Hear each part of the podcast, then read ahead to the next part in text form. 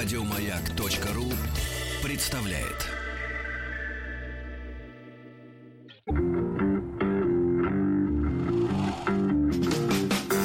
Сергей Стилавин и его друзья. Четверг. Кавердей. Да. Четверг. Здравствуйте, Владик. Доброе утро. Так, нет ли вести от Тима? Я понимаю, нет. И не нужно. Никаких. Не нужно ничего, ничего. Он занят, у него работа. Слушайте, вчера у нас такая была яркая тема, яркое обсуждение, потому что, ну, как бы, когда... Да это так часто происходит у нас, когда берешь за основу тему касающуюся большинства, это вызывает реакцию, естественно, а, достаточно обильную. И э, вчера мы вот говорили про э, 30% алкоголиков в стране. 30%. Вот. Э, с, э, наш опрос вот в нашей аудитории показал, что 42. Ну, мы ставили вопрос так. Есть ли у вас проблемы с алкоголем, по вашему мнению, или по мнению, например, ваших близких, которые, например, как моя бабушка моему дедушке, а, как только садились все за стол, и дедушка протягивал свою руку элегантно а, к стопке хрустальной а, с другого конца, потому что они, а мне почему-то всегда садились в, разных концах, потому что деду было интересно с мужиками, естественно, а бабушке, значит, со своими этими сестрами, и она кричала, Саша, не пей! Это называется фашизм в семье. Саша, не пей, да. А, вот. И а, много э, откликов э, любопытнейших. Вот эм, э, Андрей написал мне э, серьезный вопрос. Он так обозначил эту тему. Доброе утро.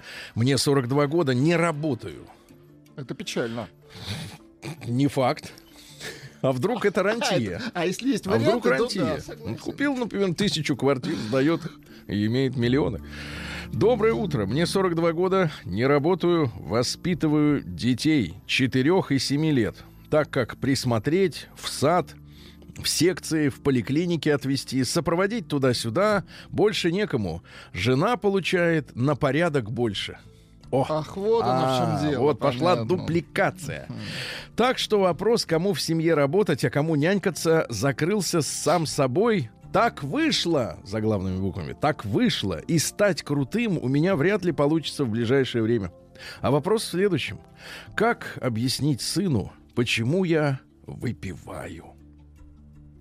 В смысле, почему, зачем и что ему это не нужно?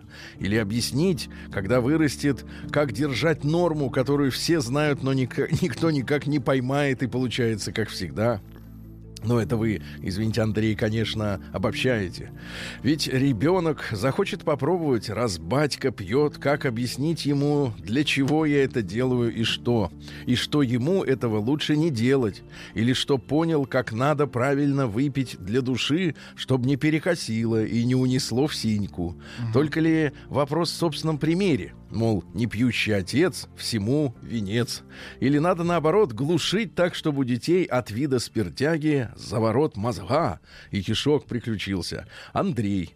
Учился, служил, работал, а теперь, видать, кризис. Ну, видимо, и личный тоже. А, да, вот такая вот риторическая тема.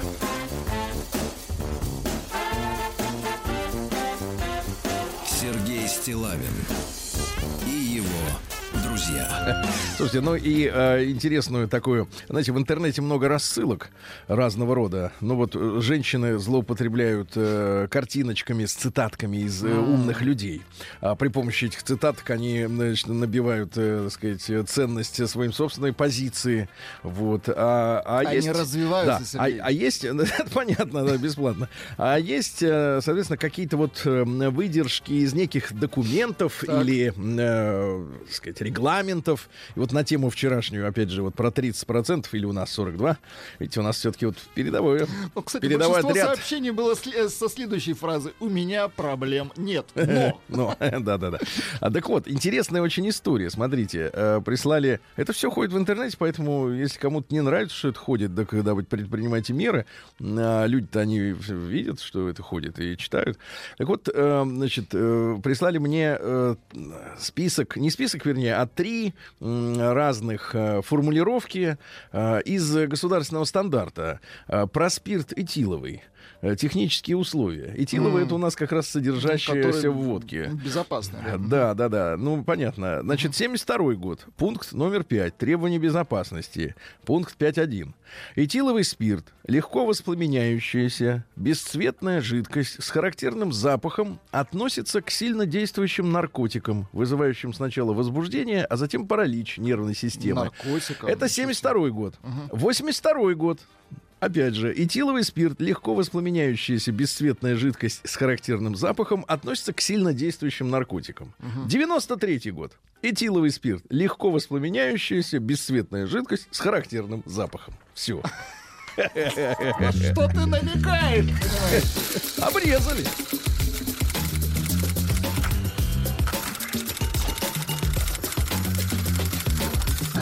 Приемная нос. Народный омбудсмен Сергунец. Да. Ну что же, а теперь наша э, с вами э, корреспондентша Вика. Спецкор. Да-да-да, Вика, которая бежала туда, оттуда, но на самом деле бежала от себя, от себя, как говорится, не убежишь. И вот она сегодня решила сдать бабскую банду. Давайте. То есть женщин. А заголовок неприличный. Как уберечь свой... Да. А, здравствуйте, дорогой Сергей.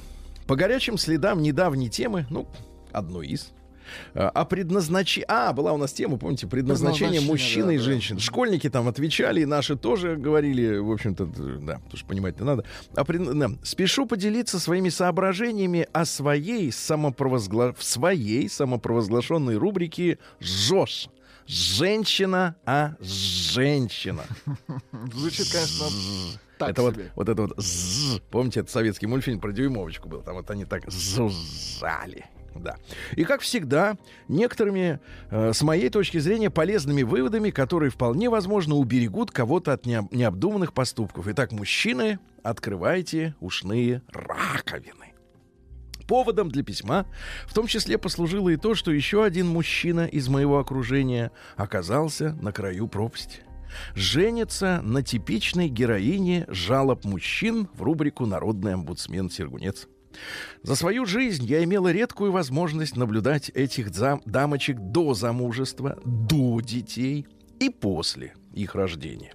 Сегодня хочу поделиться своими изысканиями и выводами, если позволите. Итак, бабоньки, настал ваш крах. Кратко напомню свою классификацию нас, женщин постсоветского пространства. Это вот женщина-иммигрант угу. описывает. Возможно, она описывает именно тех, кто э, отчалил. 70% барахло. Как вам такая формулировка? Ну, смело. From woman to woman. To, to women. Вот, да. Барахло. Меркантильные, хитрые, лживые, вероломные, коварные и злобные особи. От них страдают все. Мужья, дети, подруги, коллеги на работе. Именно они превращают женский коллектив в ядовитый серпентарий. Да, вы не ослышались. Сами женщины страдают от этой категории своих сестер-однополчанок. Именно они травят детей своей нелюбовью и отчужденностью. Следующий пункт 25%. Добрые простушки. Это замечательные, доброжелательные, незлобные, честные, наивные и бескорыстные женщины. От них веет материнским и женским мало... а, теплом. Ря...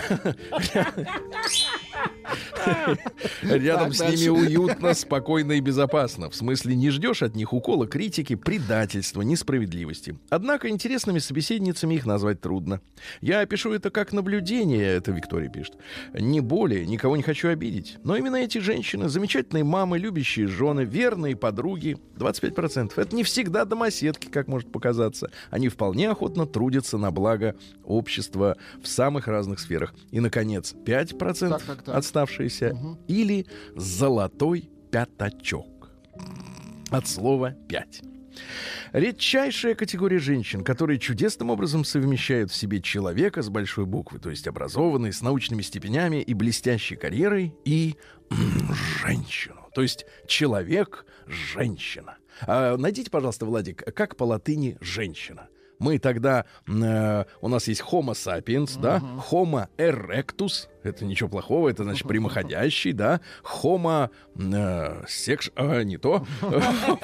Вот, значит, женщина по латыни, да. Они не соревнуются с мужчинами, а идут своей дорогой. Они не подстраиваются, но и не ввязываются в гонку на выживание. Мюлье. Как? Мулиер, если по. Мулиер — это женщина по латыни? Латинский.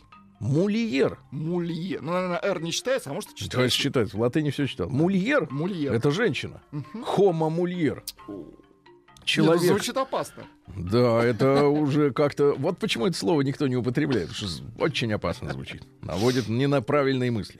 Так вот, они не подстраиваются, но не ввязываются в гонку за выживание э, в своей семье. Замечательные мамы, интересные любящие жены, верные подруги и соратницы. Ну, я так понимаю, пятачком является и Вика, да? Ну, а иначе за какой смысл э, писать? Конечно, речь пойдет о когорте номер один. Гнойнике рода человеческого. 70%, я сейчас напомню, барахло. Создает своих. Девчонки, вы, Давайте. кстати, можете комментировать в нашем WhatsApp плюс 7967 103 5533. Э, Согласны ли вы с такой э, раскладкой? Можно открыть полемику, да? Пожалуйста, открывайте ее прямо сейчас. Это вот не, это не заразно. Э, так вот, итак, до замужества барахло бывает трех типов. Как жестко-то. Ну, давай. Но это женщина пишет, Ну, это вот даже да. не я, как бы. ну, Вы здесь вообще не Вообще не при делах. Только Вообще. голос. Только голос мой. А даже мысленно я вот пока еще не определился. Изучаю материал. Первое. Никакие. Никакие. Вот совсем. Что они есть, что их рядом нет. Как тень. Молчат, никаких резких высказываний, никаких эмоциональных всплесков, полный штиль, как перед смертоносной бурей. А, ну это называется серая мышь, да, обычно. Значит, по моим наблюдениям, пишет Виктория, Таким образом, они выжидают в засаде. Они боятся спугнуть дурачка, который принимает эту некакущесть. Никакущесть. За покорность, за миролюбие и нежелание хоть как-то соперничать или спорить с мужчиной. Мгм. Второе. Принцессы. Всячески пытаются доказать, какие они дорогие женщины, дорогие, какие они привередливые, какие они капризные, как ценят комфорт и как ждут от мужика. О, а теперь внимание. Так. Поступков. Хе-хе-хе, Знакомое слово на букву П. Еще одно. Видимо, в их голове все эти качества являются признаком желанной женщины, которую хочется завоев- завоевывать и ублажать. Они требовательны, их претензии доходят до абсурда. Не приходясь мужчине в принципе никем, они требуют поклонения и беспрекословного исполнения своих хотелок. Наивный дурачок окунается в эту болотную зызу и вовлекается в игру, в которой приз тухлая гадость в блестящей обертке от конфеты. Вы когда-нибудь заворачивали жабу в фольгу? Никогда. Вот это так и есть. Третье. Это тоже первая категория. Значит, третий, третий клан. Курочки на сетке. Так. Это наиболее опасный тип. Они косят под группу женщин номер два, ну то есть вот эти вот дорогие принцессы. Много говорят о значении семьи, детей, о предназначении женщины быть тенью мужчины на первых же встречах. То есть мужика еще даже не, мужика еще даже не знает, а уже подавай ей детей от него. Отличает их от настоящих добрых женщин из второй группы, ну, какой-то хищный... А, это не, не второй группы, а из э, добрых простушек. Косят под добрых простушек. Отличает их от настоящих добрых женщин из второй группы какой-то хищный блеск в глазах, какая-то заученность всех фраз о семейных ценностях. А, холодом от них веет одним словом. Четвертая категория. На их лице практически всегда присутствует тень усталости, утомленности. Я надела чулочки и уже устал. Выдохлась. Не от постоянного ли напряжения от нахождения в роли? Да? Вот от игры. Наконец, пятое. Объединяет все эти типажи очень характерная черта. Они пытаются изо всех э, возможных сил выглядеть хорошо. Дорого, по их мнению. Фигура, макияж, опрятная одежда, придраться не к чему. На каждом свидании одета с иголочки. Утром вы не увидите ее растрепанной, заспанной, беззащитной и оттого безобидной и безоружной.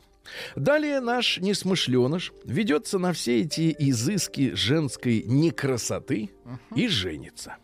После получения заветного штампа, я бы сказал так, сертификата, в красной книжке... Давайте ее назвать грин-картой. Ред карта. Да. Да. В красной книжечке спектакль потихоньку сворачивается. Внешний фасад поддерживается уже не так фанатично, улыбка все чаще сменяется ехидной ухмылкой, а в глазах поселяется постоянный и зачастую беспричинный укор. Что дальше? Ребенок. Да-да, теперь я не хуже вас, Сергей, могу произносить это слово. Мы знаем, Виктория избавилась от, э, так сказать, вот картавости. Это очень хорошо.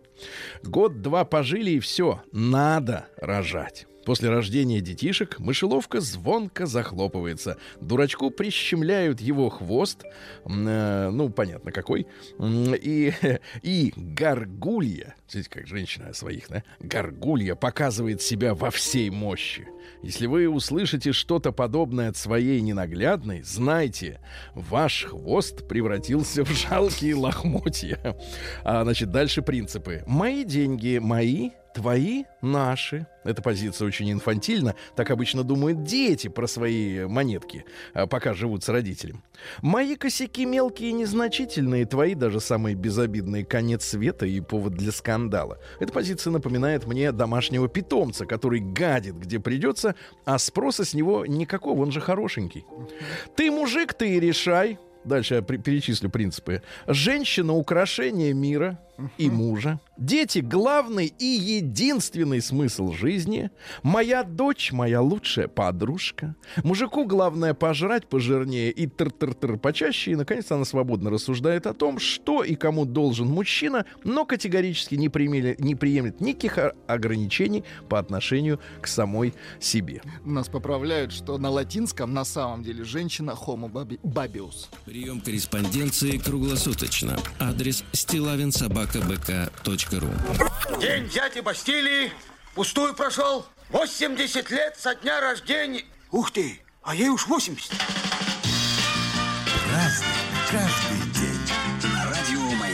Товарищи, а, сегодня очень любопытное событие. У нас сегодня 13 февраля. Э, Буквально некоторые, несколько дней назад мне там позвонили коллеги э, вот, из другой информационной структуры, попросили дать интервью на несколько вопросов ответить относительно радио, подкастов, ну вот э, всего, что связано с голосом. Я говорю, а зачем это вам? Они говорят, а вот 13 февраля день радио всемирный. Да ладно. Ну да.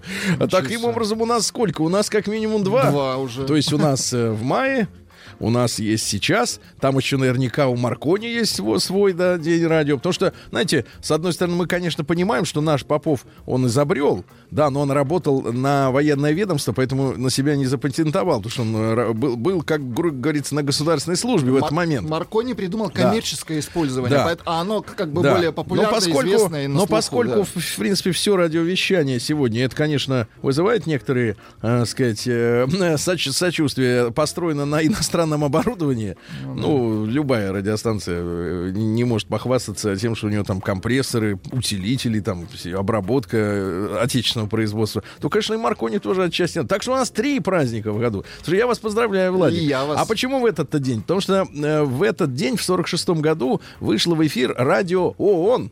Радио. О, он, у них себе. есть свое радио, да, да. Наверное, и телевизор есть свой. И свой, свой канал для взрослых наверняка есть. Деньги, значит, есть там. Трндес. Вот сегодня. смысле, да, всем? да, да. Это вот э, армянский хороший праздник. Хороший праздник, да, хорошо. Всемирный день э, контрацептивов сегодня. Ага. Ну, это, это нет, это не, не, не- нет. Нет, нет, нет. это ваше мнение, нет. Нет, наше мнение нет. И, наконец, э, Никита Пожарник. Э, Родился он в Киеве. Э, Это не пожарный, а просто вот такое у него имя появилось да, дополнительное. В раннем возрасте ушел монахом, постригся. Э, Вот в народе называют хранителем от огня, молний и слишком жаркого солнца. Вот если, друзья мои, я посмотрел прогноз на ближайшие там 10 дней, в Москве там плюс 3, плюс 4. Когда такое такое было в Да феврале. класс. Да, я имею в виду, а что будет в июле-то, если в феврале плюс 4? Ну так, если логически, да, вот так вот поднимать. Так вот, э, значит, он сохранил от засухи. Смотрели сегодня на само пламя в печке. Красный огонь обещает холод, а если белый такой, ну, э, совсем, да, вот температура высокая, то будет тепло. Э, Было принято сегодня оберегать избу от лешего. Особо люди боялись, что нечистая сила оседлает конька на крыше. Ну, вот наверху вот этот конек, да, обычно у нас делали э, по русской традиции. Особо люди боялись, что нечистая сила, значит, оседлает. А вот дом пошатнется, а к крыльцу подступят худые ветра. Это всякие лихорадки, вирусы. А, Вот, а, поэтому на Никиту крестьяне особенно внимательно следили за своим жилищем. И, кстати, вот на тему вирусов пару, пару замечаний лингвистических. А почему называется он коронавирус? Если по русской, по русской традиции, корона это русское, ну, слово, которое давно адаптировано в русском языке, да, понятно, иностранное. Но, тем не менее, у нас всегда принято, что есть связующая буква О между двумя равноценными корнями, правильно? А, Так надо коронавирус. Почему коронато вирус? Что за... Да, ему уже другое название А дали. уже другой, я понимаю. Вот сейчас... Ага. Не, как только название дали, я понял, победим. Это был вот такой точка вот, невозврата просто. Вирусу край. Как только назвали, сразу все. Значит, в 1542 в Тауэре, ну, это английский замок, да, э, казнена за супружескую измену пятая жена короля Англии Генриха VIII. Звали ее Катя Говард. Вот, значит, а- а- обычно про жен-то говорят, что он их э, убивал, потому что они их не устраивали, его. А тут вот все-таки вина была у ней самой. Значит, там история такая. Она была пятой женой, а у него всего там восемь, по-моему. Так вот, э, с э, четвертой женушкой у него отношения не сложились. Дело в том, что э, там же как люди женились друг на друге, когда были вдалеке. Ну, а надо же жениться наровне.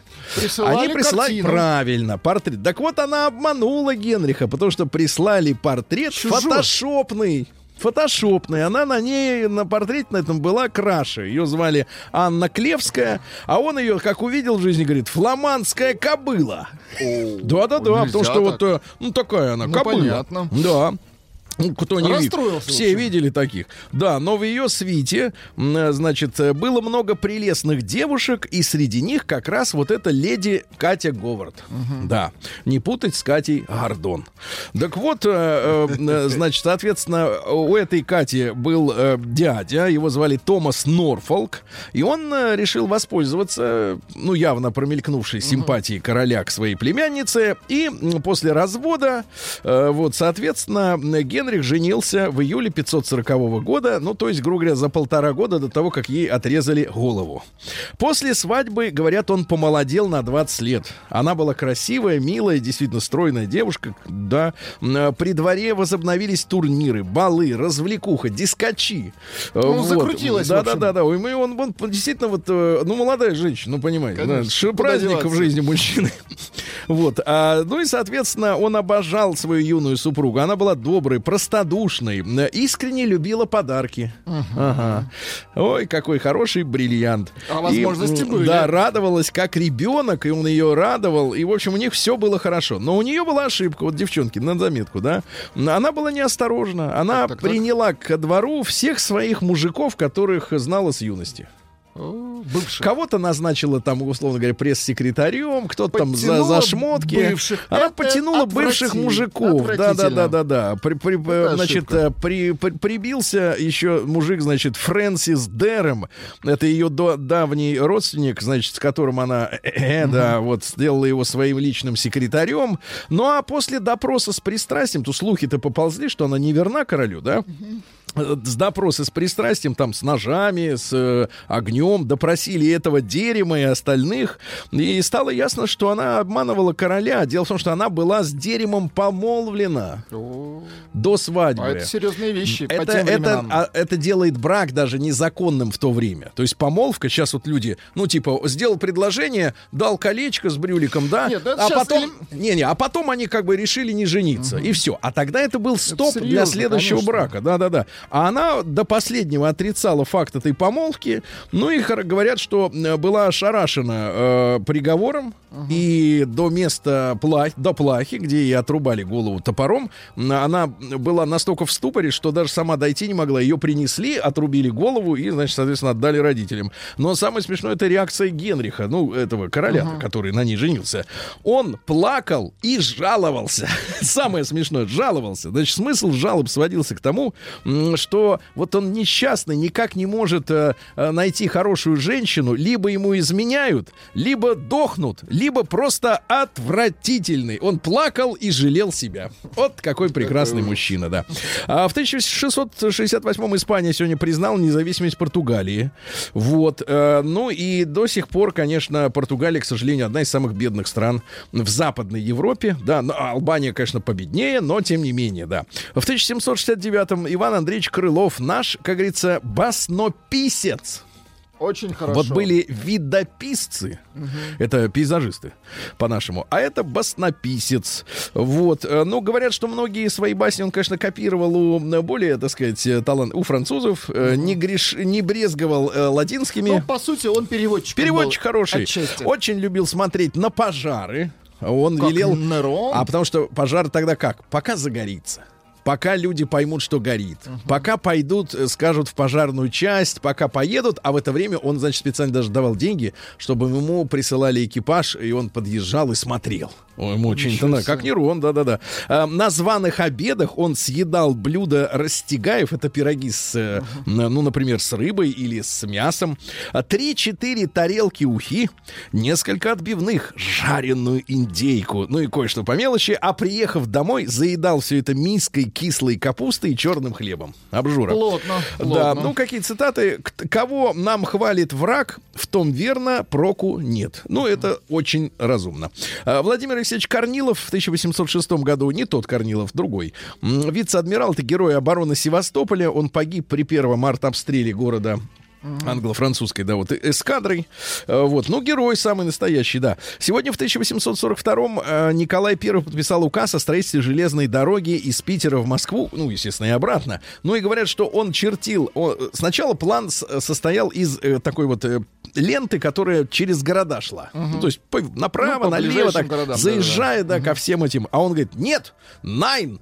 Положил линейку, положил линейку, Так, прочертил, прямой, но да? линейку он прижал пальцем, и где палец прижимал, он так э, чуть-чуть э, объехал таким поворотом. И так и дорогу и построили с, с пальцем с таким. Вот. А в 1848-м Федор Иванович Тючев назначен старшим цензором при Министерстве иностранных дел. То есть он проверял книги на благонадежность, которые хотели напечатать в Российской империи. И он не разрешил распространять в России манифест коммунистической партии на русском языке, заявляя, что кому надо, прочтут и на немецком. Я согласен. На немецком давайте. Der Ausgangspunkt der Entwicklung, die sowohl den Lohrarbeiter wie der Kapitalisten erzeugt, war die Knechtschaft des Arbeiters. Фу. Звучит отвратительно. Нет, такие тексты, конечно, лучше не переводить. А, В 1849-м сегодня, произ- э, значит, вы знаете, да, в середине ведь 19 века по Европе прокатилась серия э, революций, которую, кстати, наша армия по- по- помогала подавлять, а они э, за, за добро при, э, доб- при- заплатили злом. Вот, так вот, что интересно, э, в этот день впервые, когда делегация, э, так сказать, людей из Трансильвании, Трансильвании пришли к императору Францу Иосифу, говорят, мы типа хотим, вот теперь у нас есть государство, мы сами. Вот, и они говорят, и впервые была употреблена фраза «румынский народ». То есть сегодня день рождения румынского Поздравляю. народа. Да-да-да. В 1870-м открыт сегодня финляндский вокзал в Питере, к огромному сожалению как э, и многие здания, значит, там в 60-е годы э, было снесено. И тот фин- финляндский вокзал, который сегодня в Питере, или Финбан, как мы говорили в детстве, ну вот он, э, соответственно, совершенно не, име- не имеет никакого отношения к историческому зданию, куда приезжал Ленин, соответственно, из Финляндии. Построено, ну, грубо говоря, в центре исторической застройки построена хрень э, технологичная. Ну, ну, реально, к ней, конечно, все уже привыкли, но это как бы все равно бельмо в глазу. А В 1873-м Федор Иванович Шаляпин, э, наш певец, вы помните, да? Конечно. Прекрасный мужчина. Давайте-ка чуть-чуть. Записи лет. А, поет за деньги. Потому что, Кстати, не говорил следующее, даром только птички поют. Не любил записываться. да. Любил выпить, как мы знаем, да? А большевички к нему ездили ночами и потрошили на Садовом Его кольце. запасы. Да, его винишко. В 1883-м Евгений Багратионович Вахтангов, это кинорежиссер, основатель, э, ой, просто режиссер, извините, основатель театра, который теперь носит его имя. Он родился во Владикавказе. Ничто не предвещало тягу к искусству. Была зажиточная семья табачного фабриканта. А он вот раз и взял и в театр. Молодец. Говорит, э, вот какая цитата интересна. Всякий, кто хочет быть приятным, всегда неприятен тем самым, что хочет быть, приятным. Очень хорошо. Вот. И э, с ним же связана постановка как раз, э, друзья мои, «Маскарада», да, э, вот, э, Лермонтовского. И вы знаете, да, что это такая черная постановка, потому что она э, была накануне февральской революции, накануне, кстати, 21 июня 41 года ее поставили, и началась война. То есть такая зловещая постановка. Товарищи театралы, не трогайте этого, понимаешь ли, маскарад. Постановку. Да. В 1903 году Жорж Жозеф Кристиан Семенон, это знаменитый французский агроном, он первым предложил лущить злаки и овощи, чтобы выбить оттуда семя и посадить его отдельно от самого растения. Это очень увеличило продовольственный запас, потому что потом многие кочаны, там вот эти все стебли, Кочаны, они ага. шли, Да да. чертов гений. Да. А в 1910-м Уильям Шокли, американский инженер, Нобелевская премия за транзистор, да, вот. Но он был и теоретиком, и преподом. Э, Вот. Молодец. Родился, говорят, физически здоровым родился. Да, это очень важно. Э, Вот. Ну и... э, Но э, вскоре родители обратили внимание на странности в его развитии. Вот, уже в пять месяцев ребенок произнес собственное имя Билли. Вы представляете? Люди только мама учится говорить, а он Билли. День взятия Бастилии пустую прошел. 80 лет со дня рождения. Ух ты, а ей уж 80.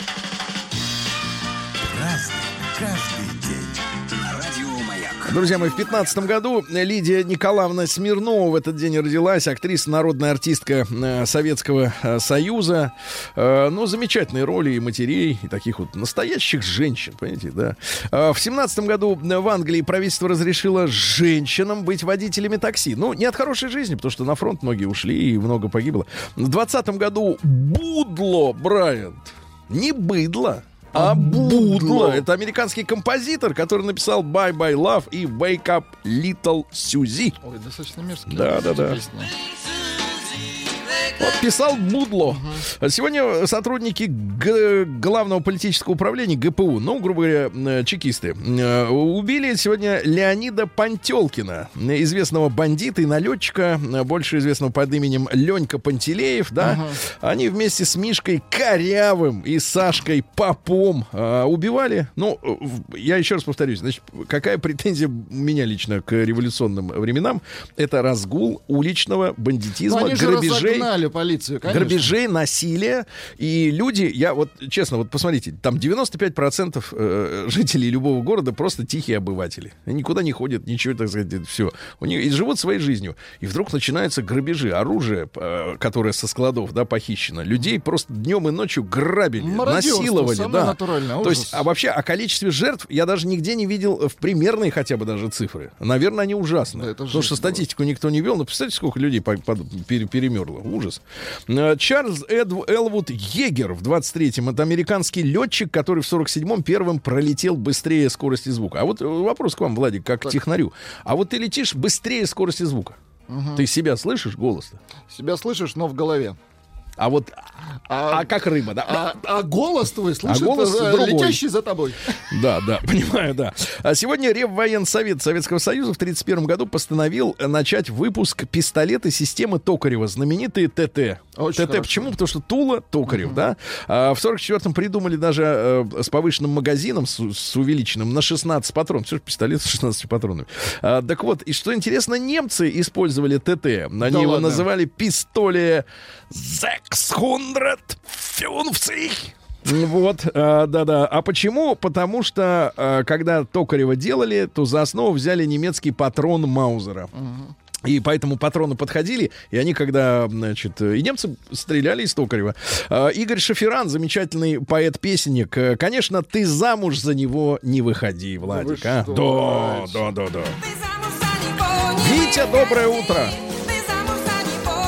Ты Маргарита. И это он. Да. вы Вот так вот, да. Э, В 33-м Лев Алексеевич Перфилов, замечательный киноактер. Ну, помните, 6 на 9, место встречи изменить нельзя. Э, Слезы капель, капали, Кинзадза, эпизодическая роль. Э, Вот, ну и газеты писали, наконец появился актер, убедительно играющий мерзавцев. Ну, замечательный, замечательный мужчина, хотя не только мерзавцев. В 44-м э, сегодня надо напомнить нашим братьям о Волынской резне. Отряды украинской повстанческой армии совершили массовое убийство польского населения деревня Лановцы. М, Это, соответственно, Западная Украина. Было убито 72 поляка, дети, женщины, старики. Э, Деревня сожжена. Так вот, я поднял архивы. Всего э, вот эти украинские националисты за годы войны э, убили 36 тысяч целенаправленно поляков. Именно поляков. И вот когда я сейчас вижу, ну я, мы, вы знаете, ребят, мы не политическая радиостанция, мы этих тем не хотим касаться, потому что, ну, слишком это все больно для меня лично. Но когда я вижу, что поляки поддерживают нынешнюю украинскую власть, где вот эти, э, так сказать, э, наследники вот этой всей мерзости, э, значит, пируют, я не понимаю искренне, чисто по-человечески. 36 тысяч человек замочили, сожгли, там, расчленили, они что только не делали, пилами людей распиливали. Это же ужас. И, и- и этим хоть, как говорится, в глаза все божья роса. Но в 45 году, сегодня вот началась массированная бомбежка англо-американской авиации Дрездена. А, И вы знаете, что немцы очень скрупулезно сохранили бережно а, вот эти разрушенные э, детали зданий, многих исторических. И если вы сегодня попадаете в Дрезден, то центр, он как бы вот есть. Они его восстанавливали 40 лет. Там центр Дрезден. До, до 85 года шли работы по восстановлению. Более того, даже в 90-е еще продолжались. Ну, в общем, а, зачем они бомбили Дрезден? Ну, там это виндетта было. За что? Это ужасно. Так вот, а, Татьяна Анатольевна Тарасова сегодня родилась, э, тренер по фигурному катанию наш. Питер Габриэль. О, вот он. товарищ, А что скажите, в Генезисе-то он хорошим был э, музыкантом или сольным Ну, лучше? слушайте, ну он был лидером Лидером. Генезиса до, то- по- до потом ухода, бараба- потом барабанщик Фил пересел. Коллинз, естественно. Ну, Коллинз уж, э, Генезис ушел в такой поп-рок, наверное. Да. В в 63-м в Питере по обвинению в злостном тунеядстве арестован поэт Иосиф Бродский. Ну, никак не хотел работать. Ну, если понимаешь? человек не работает, ну, а что ну, а что делать? делать? Все Высылать, работают. Нет, высылать. все работают, он нет. Ну, а почему для поэтов должны быть какие-то вот другие условия? Давайте э, А Дмитрий Александрович Ревякин из Калинов мост тоже ведь не работает, есть. наверное, да? Или Ну работает? как, ра- на концертах А, работает? работает. Тогда молодец. это называется работать концерт. Ну, понятно. А в 74 году, вот символично, в 63-м Бродский, а в 74-м Солженицын. Да, в этот день арестовали тоже как бы за тунеядство. А, в, в тот же день, как арестовали Солженицына, а, Роберт Питер Максимилиан Уильямс родился. Робби Вильямс. Да-да-да, родился.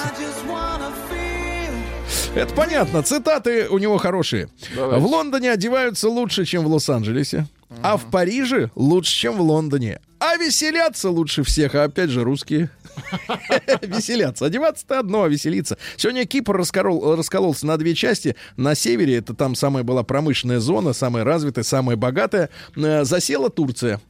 Вот, они привезли туда своих людей из горных районов, чтобы люди хорошо жили. Вот, а, но если вы покупаете квартиру в Северном Кипре, то, в принципе, для Евросоюза вы э, персона нон-грата, да? Артемий Лебедев сегодня родился. Вы слышите, вот этот наш дизайнер, что я про него узнал-то? Детский сад и ясли не посещал, а это чувствуется. Это чувствуется, что от коллектива ты, Артемий, от- отделился еще, как говорится, в утробе, В можно плохом сказать. смысле отделился. Андерс Брейвик родился, террорист, в тот же самый день, в 79 году. Значит, последний раз жаловался, что условия в тюрьме невыносимы, потому что ему приносят холодный кофе в камеру. А камера площадью, Вот знаете, урод, какая? а. Три комнаты, 24 квадратных Слушайте, метра. Ну что за вот Ага. бред какой-то? Вот такие они норвежцы, да, терпят урода настоящего. Ну что же, давайте посмотрим, где наврали. Ну, Давайте, вот что вам пишут. Про Крылова надымил, Мигре тебя не простит. про- Мигре. Мегре. Ага. Про Семенона, естественно, насеменил, но Да. победило сообщение брехня. Да, молодцы, молодцы. Сергей Стилавин и его друзья. Четверг. Кавердей. Да. А Сегодня весь день, все утро, извините, конечно, весь день нет, это я махнул, но а, звучит, э, звучат вариации на тему Сани. Да, это старая-старая песня, которую в оригинале даже никто не помнит, кто пел. Даже- Точно не Буним. Точно не Точно не Буним.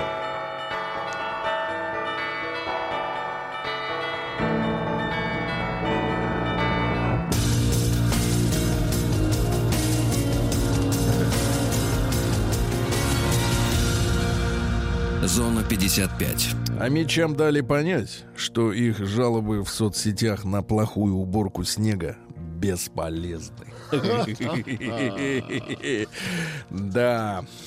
А мечам обещают приз за самый креативный косплей на Масленицу. Друзья мои, для тех, кто не в теме, это, короче, надо переодеваться. В женщин, в животных, там, во что угодно. Да. Да, В Омской области подорожали молоко и масло, но подешевели лепесины и бананы. Ну, то есть есть плюсы все-таки. Да, фруктина и ягодина, как говорится, да.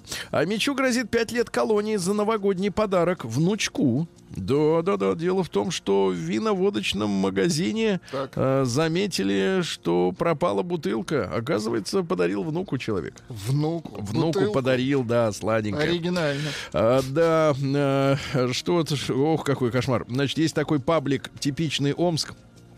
Там, значит, э, э, а мечей называют злющим месивом. Вы Ну, это представляете? Ну, это наговоры, мерзость. конечно. Прекратите. Руки прочь от мечей.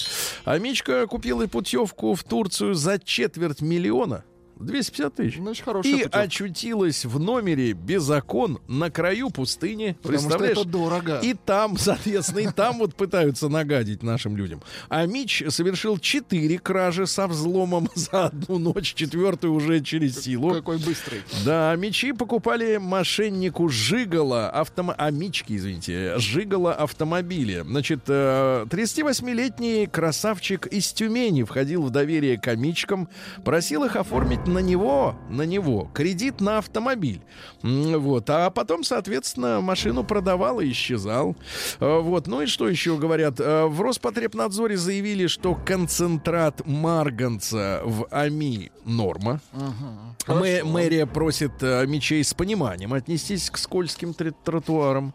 А, да, а Мич э, поссорился с возлюбленной и пошел грабить магазины с гаечным Вот ключом. что значит расстроить Он, человека. знаете, убедителен. Убеди- И потом он двухсторонний. Если один, например, э, уже ключ перестал работать, можно перевернуть и продолжить грабеж со вторым. Один обидел, ответят Да. остальные. И, Ну и, наконец, возбужденный Амич чуть не довел до инфаркта пенсионерку в своей десятке «Жигулей». Возбужденный. Сергей Стилавин и его друзья.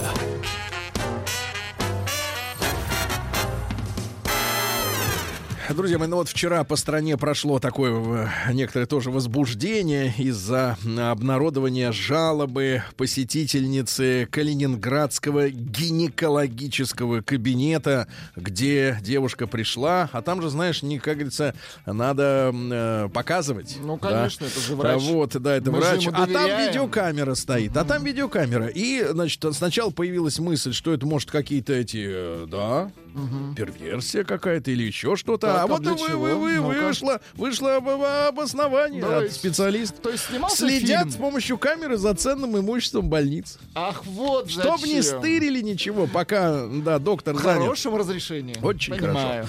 Очень хорошо. Э, Каждый пятый россиянин слушает подкасты. Очень хорошо, хорошо, очень хорошо, хорошо, да.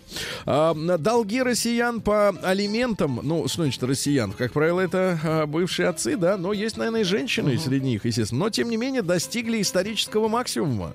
152 миллиарда рублей, ребята. Недополучил чей-то ребенок.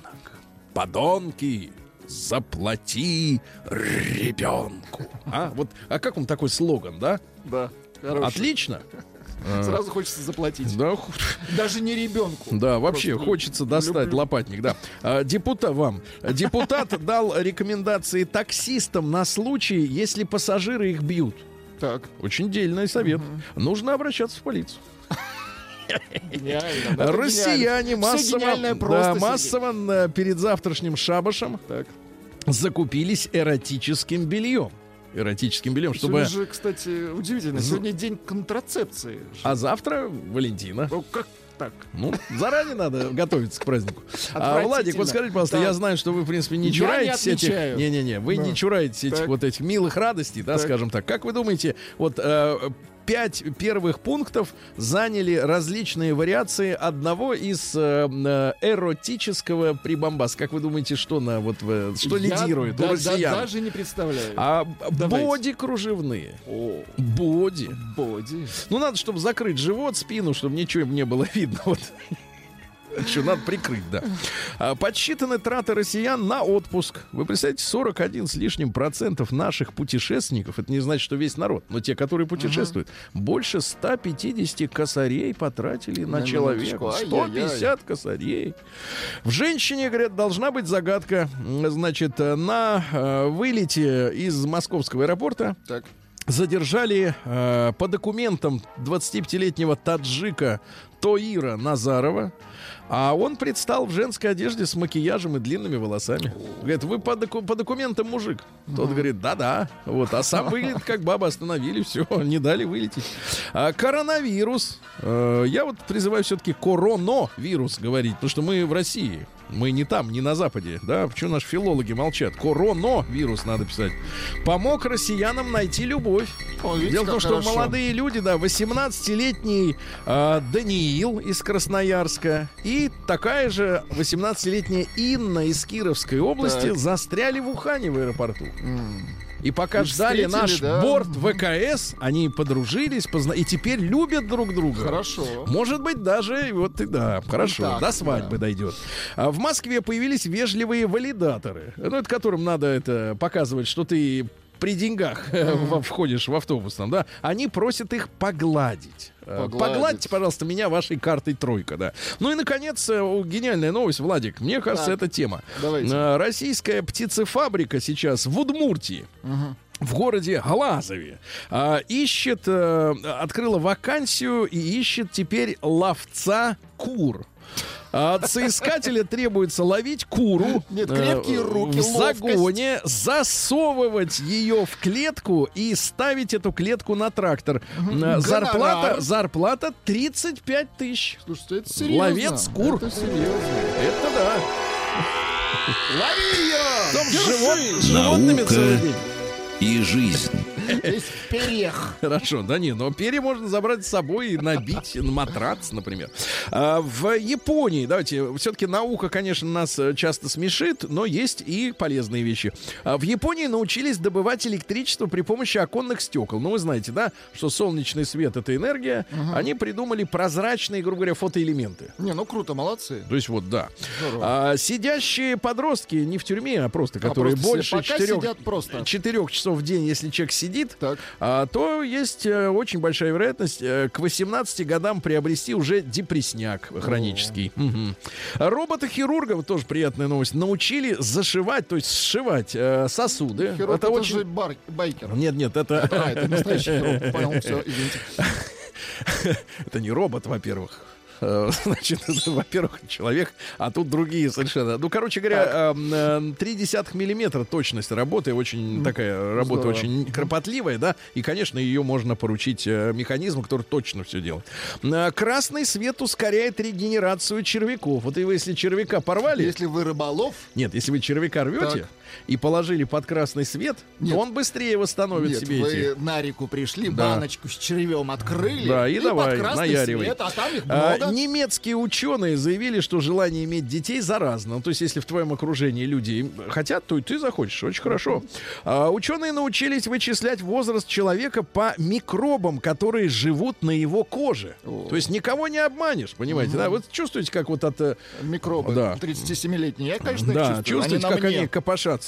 А, ученые выяснили, как животные могут задерживать беременность. То есть на холод Да ставить. ладно. Дай-ка я пока вот побегаю. Ничего По лесу имеется в виду, да. Пока не, не время сейчас. Ученые доказали, что нет такого, э, такой штуки, как так называемый нормальный пульс, ребята. Ну вот считается, что якобы там, сколько там, 60 или 70? Ну, У есть, вас да. сколько? Я давно не 200? мерил. Вот, оказывается, что есть бас- огромное количество людей, у кого 40, а есть те, у кого, например, 109. Ну, то есть И, это индивидуально. Короче, нормы для пульса не существует. Поэтому идиотство это мерить и говорить, ой, у тебя частый пульс. А кто знает, какой у него был 20 лет назад. Макияж во время беременности повышает риск ожирения у ребенка. Если, если мамочка гламурщица и красится все 9 месяцев, то да. Ну и, наконец, хорошая новость. Давайте. Коровы тоже переживают пубертат и могут вырасти инфантильными. Инфантильный бычок. Новости капитализма. Ну, давайте, к- капитализм. Из, из приятного. Э, снимок, фотографический снимок дерущихся мышей в метрополитене. Да ладно. А, Стал лучшей фотографией года. Называется эта фотка «Станционная склока». Найдите. «Станционная склока». Лучшая фотография, э, значит, соответственно, за прошедший год. А, Соревновались, кстати говоря, 48 тысяч прикольных фотографий. Вот это стало лучшей, да? Э, Девушка испортила, э, я так понимаю, в Америке свадьбу сестры, придя на нее, нарядившись динозавром. Хорошо. А, Пес э, э, в Вирджинии погнался за кроликом. Пошел с... Ух ты. Дерущиеся мыши, да-да-да, там. Так вот, Ничего а, пес погнался за кроликом. Так. Э, ну, отпустили его погулять. И кролик юркнул в нору. Пес за ним и там застрял. Пришлось раскапывать. А там автомобиль зарыт. Да ладно. Представляешь, под землей. Класс. Да, да, да, там автомобиль. А, мужчина покрыл свою машину кабриолет Toyota. Так. А, четырьмя, четыре, значит, а, сейчас, а, четыре, не буду так, четыре, короче, на машине теперь 400 тысяч страз и 6 месяцев работы. 400 тысяч Извращенец. по всему кузову, да. Курьер плюнул в пиццу клиента в Турции и сел на два с половиной года. Нельзя, Очень хорошо. конечно. А мужчина, э, страдающий синдромом спящей красавицы, проспал 41 день подряд. Спящий красавец. 41 день подряд, да. Ну и, наконец, э, пассажир, летевший э, в Исландию из Лондона, повел себя неадекватно из-за слишком большой порции джина, э, вытащил свой мобильный, разобрал его э, и, кроме аккумулятора, все съел. Аккумулятор выкинул. Плотно поел. Знаете, Ужас.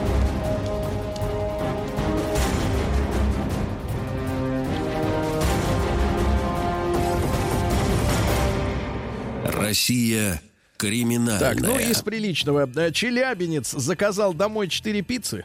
Так. А когда принесли, еще и курьера ограбил. Ну, не идиот ли? Господи. Э, В Прикамье судебный пристав нашел должника, приручив его собаку. Втерся в доверие к псу, подкармливал его этим китикетом. Ну, А потом, соответственно, тот его привел, да, где сидит мужик. А мужчина украл 30 тысяч пальцем хозяина. Значит, э, пригласили чувака домой на попойку. Тот опьянел, а при помощи спящего пальцем открыл отпечатком пальца его Ай-яй-яй. телефон и перевел себе 30 тысяч, да. Бездомный поранил мужчину во время попойки в салоне красоты в Питере. Вопрос, а что делают мужчины в салонах красоты? А, два пулемета, два пистолета, пять автоматов, в том числе винтовка Аншульц и граната F1. Все это найдено в Мытищинском районе. Люди, я смотрю, готовятся, да, запасаются, как к охоте готовятся. А мошенники продали несуществующих масок на 10 миллионов рублей. Печально, Дальше. Э, В Питере лихачи помогли инспектору, который за ними гнался. Они разбили машину и побежали. А инспектор запнулся об бордюра, поребрик, э, упал, поранил ногу, грабители вернулись, подняли инспектора. И он их арестовал. Да. Э, Неоднократно судимый за кражи мужчина обокрал Ивановскую колонию, дом родной, где сидел. Какая низость. Ну и пару сообщений. А, Значит, э, мужчина принес гранату в магазин и заявил, она мне больше не нужна. Ну и, наконец, э, о возможностях человека. Житель Тольятти украл 10 бутылок мартини и все их выпил в подъезде. 10 бутылок, чувак.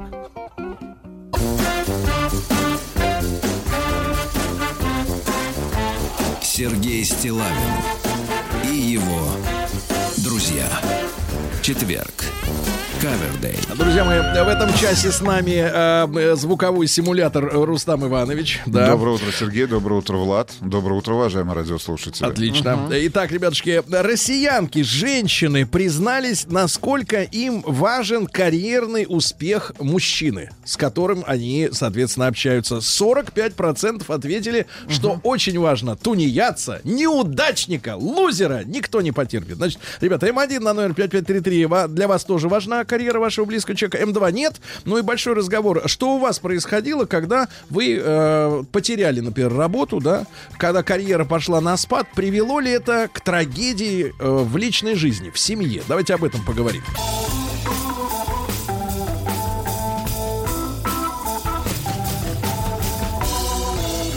Сергей Стилавин друзья. Мы подключаем кабель э, питания к нашему голосовому помощнику Рустаму Ивановичу. Доброе утро. 8.36 в Москве. Доброе Очень хорошо. утро. А, очень. а Скажите, Рустам Иванович, где находится Москва? Москва, столица нашей Родины. И вашей. Очень хорошо. А так вот, ребятушки, 45% россиянок сказали, что для них очень важна успешная карьера партнера. Значит, что вкладывается в понятие успешная? Это каждый решает сам для себя, но в целом все мы люди, все говорим по-русски, нам понятно примерно, что имеется в виду. Так вот, 45% хотят, чтобы мужчина их был успешным. И все, и баста. А остальные, вот видишь, ну, какие-то надежды у них есть, еще что-то и так далее. Значит, ребят, короткий опрос. Давайте вот в нашей аудитории и как бы со стороны девушек, и со стороны мужчин про- ответим на этот вопрос, что интересно. М, М1 отправьте на номер 5533 со словом «Маяк», если важна карьера вашего супруга, спутника жизни, да. Ну, согласитесь, если лежит на диване целый день-то. Кто? Ну, она, например. Она лежит на диване. Да, ладно, пролежни это ее проблемы, но диван, он проминается. Согласен, Он в кредит. Это отвратительно. Вот. М2 нет, абсолютно неважно. Она может или он может даже потерять работу и никак-то не с, э, на ваших отношениях не, э, это скажется. Отразится. Большой разговор, ребят. Плюс 7967 103 5533. Э, значит, соответственно, давайте поговорим о том, как, э, как развивались отношения в семье, когда карьера, там, работа, да, с работой начинались проблемы. Вот что, что, в- в- что Давайте у я вас в задам семье? тон нашему Давайте сегодняшнему задай. обсуждению. Что, неужели что-то лишнее? Когда в Личное? 90-х потерял более-менее хорошо оплачиваемую работу, жена сразу нашла другого, побогаче, направила рога, наставила, наверное, Наставила. рога, пришлось развестись, потом еще и платил алименты в 18 лет. Пожалуйста, Обская область э, несколько лет назад остался без работы, полгода не работал, чуть до развода не дошло. Вывод, женщины любят состоятельных мужчин. Спустя много лет супруга покаялась, но осадок остался. А, из Питера, э, видимо, девушка. Мне важно, чтобы муж занимался тем, что ему нравится, и чтобы его труд работодатель не обесценивал низкой зарплаты. Ну, все для него, для родимого, да? Ребятушки, ну давайте, давайте Геннадий послушаем. Ген, доброе утро. Алло, доброе утро. Э, Ген, Доброе ну, утро. бывали в жизни такие тяжелые моменты, да, наверное? Да, это был 90-й год, как обычно. Я занимался перегонкой автомобилей из Тольятти в Москву, и там как-то вот э, бандиты совсем э, как бы нюх потеряли, там начали... Не нюх, а совесть. Ну, там и все, все потеряли. То есть, э, и вообще, то есть, невозможно было этим заниматься, и пришлось как бы уйти с этой работы опасной. Э, Вот. И супруга как бы на несколько месяцев, э, вот ей пришлось, она хороший специалист, э, выше выйти на работу. Она получала, естественно, хорошие деньги, вот там в коммерческой структуре. Ну, а потом, когда у меня все наладилось, естественно, она сейчас уже, я не знаю даже сколько лет не работает, потому что занимается детьми, хозяйством, домом, я ей не даю выходить на работу. Но как-то поддерживаем, и не было там таких упреков, что ты там сидишь на диване, там, не, ну, такого вообще не было. Вы вставали, никогда. да, когда она входила в гостиную? Не, иногда не вставал. Бутылочка пива, чипсы. Сколько вы И- так, э, сколько вы так ее испытывали-то, женщину? Ну, месяца шесть, наверное. Ну, полгода точно. У вас Ну, сокровище. ну, так. Самое настоящее Да. сокровище, да. Да, да, Хорошо, э, из Башкирии просят, Сережа, вы уж определитесь, парень, мужчина или муж? Ну, вы определитесь, парень, мужчина или муж. У каждого, каждому свое, как говорится, да. Ну, Свои, да. Сначала это парень, потом он становится с вашей помощью Мужчина, мужчиной, да. а потом пенсионером. Хотя нет, хотя нет, сначала мужем по, по- по- так вот по, по, по дорожной карте-то если, а потом уже Вот мужчиной. хорошее сообщение Санкт-Петербурга, Ленинградской области. Когда сбой в карьере, то со стороны женщины всегда идет вранье, что это не важно. Только потом все вспоминает, и все оказывается наоборот. Это как? Ну, наоборот, что было, конечно же, важно. Что было важно. Значит, друзья мои, для 45% опрошенных россиянок очень важно, насколько успешна карьера у мужчины, с которым она э, связала, ну, какое-то количество лет своей жизни. Знаете, когда свою... вы считаете? Когда говорят свою жизнь, ну, что значит свою жизнь? До встречи со мной она же не связывала эту жизнь, правильно? Значит, уже минус там, например, 40. Давайте Леша из Питера послушаем. Смотрю, в вашем 30. парке Здравствуйте, машины с возрастом. драгоценные наши. Да, здравствуйте, Алексей. Ну что Здравствуйте. вы, как... Э. Минуточку, братишка. Как погода в Питере? В Питере, как всегда, жижа. Логично, логично. Значит, Леша, давайте, вот вы были как бы на грани, вот, на Да грани. мы, да, я в свое время работал токарем в хорошей конторе. Зарплата у меня была 200 тысяч. А потом все рухнуло, да, в 2014 году. Так, Моя супруга дорогая говорит, пойди-ка подучись, мало ли что пригодится, разряд себе подними. Вот, в итоге пришлось поменять работу, одну, вторую, третью, долги, кредиты. ну вот сколько ты времени Потом болтался вот на- так вот? Мне потом все надоело, Так. и решил работать на себя. Мгм. Вот сейчас пять лет мы ковыряемся. У нас своя организация по металлообработке. И, слава богу, вроде все налаживается. Жене своей, Мария Викторовна, люблю тебя, спасибо тебе за терпение. Вот так Люди вот. ковыряются, да. Очень Хорошо, хорошо. хорошо, Леша. А вот давайте женское мнение. Потому что, э, знаете, вот нам звонят мужчины, которых, естественно, не гнобили, те, которым тяжело рассказать о том, что вот была такая ситуация в жизни негативная. А вот давайте Олю. Оленька, доброе утро. Доброе утро. Оленька, вот вам 34, да? Да, Натерпелись, да, уже? Очень. Да, Хорошо понимаю. Оленька, ну расскажите, как это, когда мужчина вот действительно от, того этого? Вы знаете, мы с мужем прожили 11 лет, и в начале нашей жизни, ну, были всякие сложности, естественно, было мало денег, не было, там, мы считали копеечки, но сейчас он стал много зарабатывать, и он нас здесь не бросил, и ушел к другой молодой женщине. А насколько моложе-то она? А, на 4 года. На 4. Всего. А чё, ты Ну, видела как ж не её? молодая. Погоди, Тих, ты видела ее?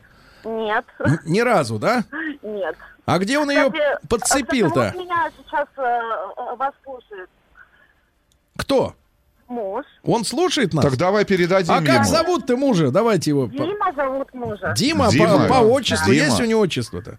Александрович. Дима, вернись Александрович. домой. Да, погоди, погоди. А, Пусть Дима нам напишет в WhatsApp, а чем вот это вот э, крашеная, да? Крашеная. Лучше, чем наша это Оленька, правильно? Оля, Да. ну а вы скажите, А вы-то с кем сейчас? Да, А я-то детьми сейчас. хорошо. Ну, давайте А, мы к вам приедем, ну, Сергей. погодите, мы приедем и, потом, и уедем, как муж. Значит, Оля, вопрос, про, вопрос другой. Как вы думаете, ну вот без самообвинения, да, без селф-блейминга, как говорят эти на форумах, а Что были за какие? форумы? Ну, женские, мы читаем, мы знакомимся, врага надо Он знать сидит изнутри. на них. О, я сижу на них А под, под- под под каким ником ником? Ольга Тури. Красная шапочка. Так вот, Оленька, ну с твоей стороны, как ты думаешь, была какая-то ошибка, действительно, которая, может быть, как-то повлияла? Или он просто кобелюка? А, ну, второй вариант выбираю. Хорошо, хорошо, кобелюка. Дмитрий Александрович, э, да, Александрович? Влад- Ну, Напиши. разница? Владимирович, как там?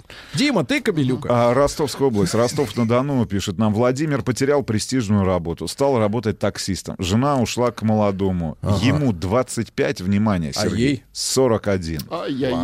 Дальше. Как заведенный, да? Дальше выключите Ай-яй-яй-яй. музыку, Как выключите. бритва Подождите. бритва на этой Сережа, ему 25, ей 41. Да. Он бывший зэк, Ага, сирота, да. без образования, кладовщик. Вот так. Ага. Может, у него гайка какая-то там встроена, или эти дробь. Шарики вы Шарики какие-нибудь. Ну, что-то, что-то он должен. Дроп, Что-то дроп. дроп, Может, он песни поет дроп классно? baby, дроп. И Классно берет баре. А, чего у меня только не было в жизни, пишет Слеер.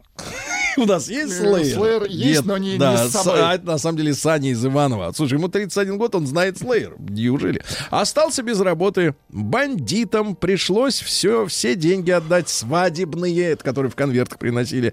Но осталось со мной и живем вместе. Ребенку 2,8, это не литраж.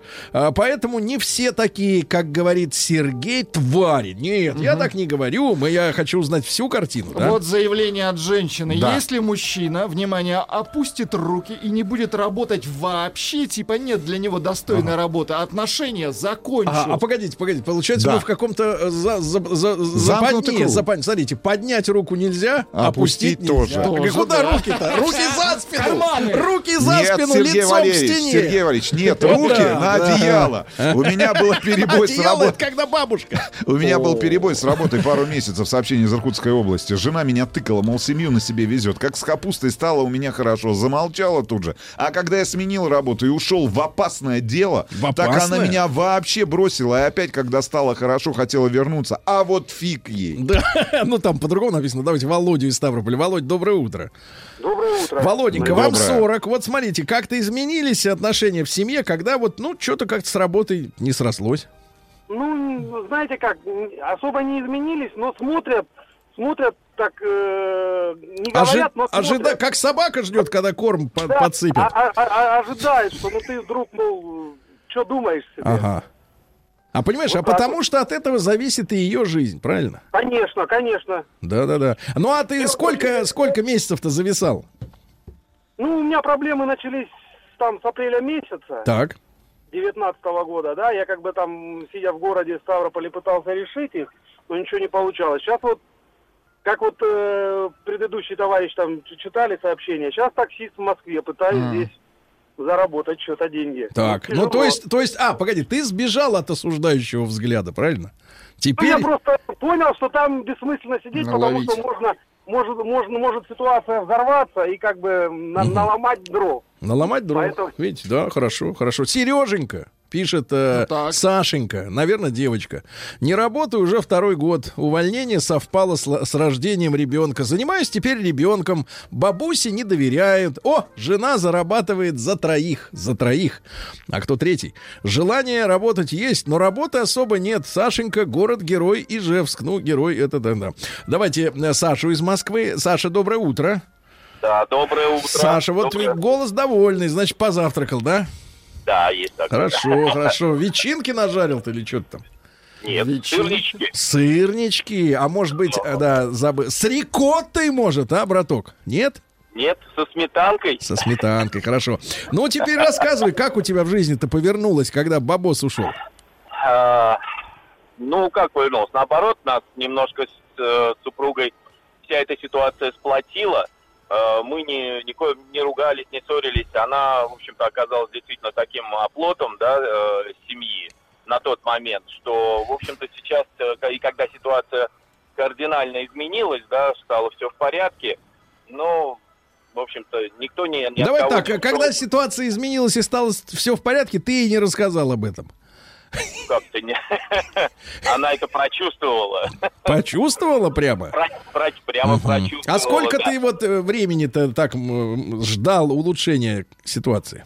Ну, на самом деле, тут, конечно, все относительно. Ждать можно вообще всю жизнь сидеть, да, надо что-то делать. Ну, сколько пятой равно? Точкой, но, э, скажем так, где-то месяц, ну, почти год. И Почти что, вот год. ты вот скажи, и, например, через полгода не стала на тебя смотреть так а, а, ожидающе?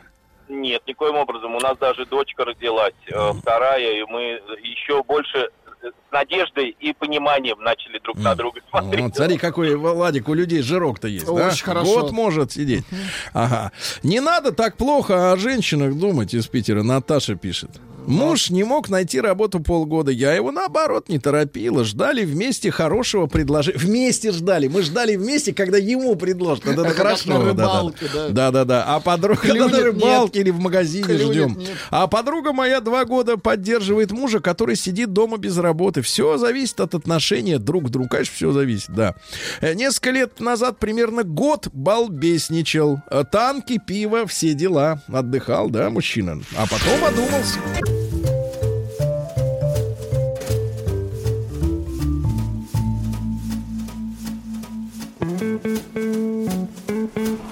Сергей Стилавин и его друзья. Так, ребятушки, э, по статистике 45% женщин э, считают очень важным, э, успешен ли их мужчина на работе. А как в целом для нашей аудитории, обязательно проголосуйте М1 на 05533 со словом «Маяк». Да, карьера вашего спутника жизни важна. Он не должен болтаться, будь то женщина, мужчина или еще какие-то варианты. Болтаться на диване Да, нет. варианты есть. М2, М2 нет, плевать, плевать, да. Сообщение из Кировской области. А мой от сержанта поднялся до подполковника полиции и бросил меня с тремя детьми. Ушел к молодой и упругой. Мне 42, ей наоборот 24. Роман Алексеевич, огромный тебе привет от Натальи. Неужели ты, Рома, на упругую? Понимаешь Наши ли? военнослужащие, ребята, добрый день. Моя жена хотела получения мной звания подполковника сильнее, чем я, пишет Олег. Сильнее. А бабам на карьеру мужика плевать, пишет Юрасик из Москвы, ему 36. Главное, чтобы бабло приносил. А откуда, неважно. Пусть они там не лукавят, да? Давайте послушаем э, из Тулы звонок э, от Паши. Паша, доброе утро. Доброе утро, ребята и ну, все. Да, давай по-честному. Как она взб- взбеленилась? Во? Ну, я сейчас вот жена второй раз, вот первая жена Да. была. У меня был перерыв, где-то тоже год я, наверное, не работал. Ну, вот, ну как не работал? То туда, то сюда, ну, грубо говоря, не работал. Ну, поддерживала меня она, не, не выгоняла ничего, то есть все было Ну, а какие-то интонации проскальзывали такие нездоровые? Нет, все было нормально, то есть как бы вопросов нет с пониманием со всеми А делами. как ты Ну, у мы- нее деньги-то клянчил на мелкие расходы? Да никак не клянчил, там, грубо говоря, на сигареты, на все остальное, там себе сам подрабатывал. Ну, остальное, конечно, Да. тянула женщина. Что ж, Тянула женщина, да. Что мужик не тянет Да, уже. мужик сейчас не тянет. А жена не дает мне отдохнуть, пишет Андрей, 34 Ай-яй-яй. говорю, года из Москвы. Даже в выходной. Хочу уволиться и годик отдыхать, позаниматься с детьми, пожить на море. Деньги-то есть, думаю, что я буду лежать на диване. Вот, пожалуйста. А как оно уж там выйдет-то, это кто знает. Да, Во- Володю из Питера послушай. Володь, доброе утро. Доброе утро, Сергей Валерьевич. Володенька, да. привет. Давай-ка, мужчина. Привет. Ну что, делала она тебе, так сказать, эту, как его, козью Да, она рожу? молодец. Она Так. молодец. В основном молодец. Бывали моменты, конечно. Так. Начинала нервничать, когда работы не было. Мгм. Как-то А потом, выражалась-то вот эти нервяк-то? Нервяк, ну, всякую чушь несет там, типа, того не хватает, того не хватает. Мгм. А потом начинает врубаться потихонечку. И Что и не помогать. будет лучше, да? Да, да, да. Пока помогать не будет, соответственно. И вот э, сколько моментов было таких в жизни, а мы 15 лет живем, она постоянно помогает, молодец, ей спасибо за это. Жена, женщина-помощник, да. Сообщение... Например, помогает вынести мусор. Сережа, сообщение, которое вам понравится. В Давайте. кризис ушла любимая девушка, когда рухнул рубль с 30, и доход по факту упал в три раза. Так. Переживал. А потом я женился на обеспеченной женщине старше себя на 10 лет. С нее деньги, Вот с меня любовь. Вот это Так Что значит с нее деньги? Деньги с меня любовь, так и живем. Антон из Москвы. Жигало. Сергей, у вас слюни? Это пузыри. Это Значит, пузыри. Маша Вы из хотели Питера. бы женщину? Вот вам сейчас сколько? 40, 46 получается, Максимум. правильно? Что значит 46. получается? Женщина старше вас на 10, ей 56. 56 или 60, Класс. Сергей. Шесть. А? 66. а? И вы рядом И с она- ней такой молодой. и она, Подождите, упругий, она упругий, певица. упругий, молодой, яркий, талантливый, в красной шапке. Минуточку. Это называется Маша- вытянуть Джокера. Да, Маша э, за, за хвост. А, Маша Нет, из хвост Питера пишет: э, лет 10 назад мужа уволили с работы. Был он менеджером в крупной компании. Я была беременна на третьем месяце. Он метался, искал работу. В один момент отчаялся, собрался идти в грузчики. Я сказала: Нет. Ищи свою работу. В итоге после четырех месяцев поиска он устроился, где до сих пор хорошо зарабатывает. Видишь, как женщина может вовремя сказать «нет». Давайте Антона из Москвы послушаем. Антонович, доброе утро. Доброе утро, доброе утро Да. всей стране, доброе утро вам. Брат, ну что, как она реагировала? Слушайте, ну, у меня положительная история, чем-то похожа только что на прочитанную вами. У меня ситуация была такая, что была замечательная работа, и было все хорошо, но в один момент получилось так, что попросили, ну, по сокращению. В этот момент супруга сказала, так, нечего отсиживаться, бери себя в руки и вперед. А мы еще получилось так, что какое-то время того назад пере- переехали, и вот данная ситуация нас, наоборот, сплотила все сильнее и сильнее. А Она как вот ты взял себя в руки-то? Что? Слушайте, ну утром проснулся, думаю, ну надо взять себя в руки. Че лежать без рук-то? Это пока как похмелился, да? Не, я вообще очень... очень Молодец, пью. молодец, так. Очень И куда пошел? Пошел. Слушайте, ну я пошел в электронную коммерцию. У нас э, маркетплейс, электронная коммерция, мы занимаемся... э, А до этого чем занимался? Э, пивом. А до этого пи- видите, Неплохо, какой человек, да? неплохо. Хорошо, давайте из Татарстана. Сергею нужна Татьяна Гартман. Если бы она Юрьевну- была бизнес в Юрьевну не трожь. А, а, Мой муж не работает уже более 7 лет. Когда ему говорю про это, знаешь, такой календарь, там до Олимпиады осталось там 200 дней, а здесь наоборот, не работает 458 дней. Каждый день все плюсы. Секундомер. Когда говорю ему про это, он отвечает, что всего-то года три. Ну, ему так кажется. На мои предложения пойти работать отвечает, что кому он нужен в свои 50. Хотя мозги есть, он упорный, упертый и не идет на работу. Да. Бывшая ушла от меня, когда я устроился в Макдональдс. Александр Васильевич из Благовещенска. Александр Васильевич. Ресторан. Здравствуйте. Да-да-да-да-да-да. Здравствуйте. Александр Васильевич, ну как, про коварных-то будет история? Значит, смотрите, э, вот я прямо в тему сейчас вот по Так. 50-летнего. Вот мне 58, да? И я вот нынче, э, ну, значит, я на пенсии, я геолог. э, да, Так. меня. Ездил вот в Якутию, ну, вариант был там подработать там э, месяца на три. Ну, и там как бы немножко другая тема. То есть вот я по золоту, так, э, специализация у меня, скажем, была. А тут на уголь. Ну, ну и, в общем, я заморожил.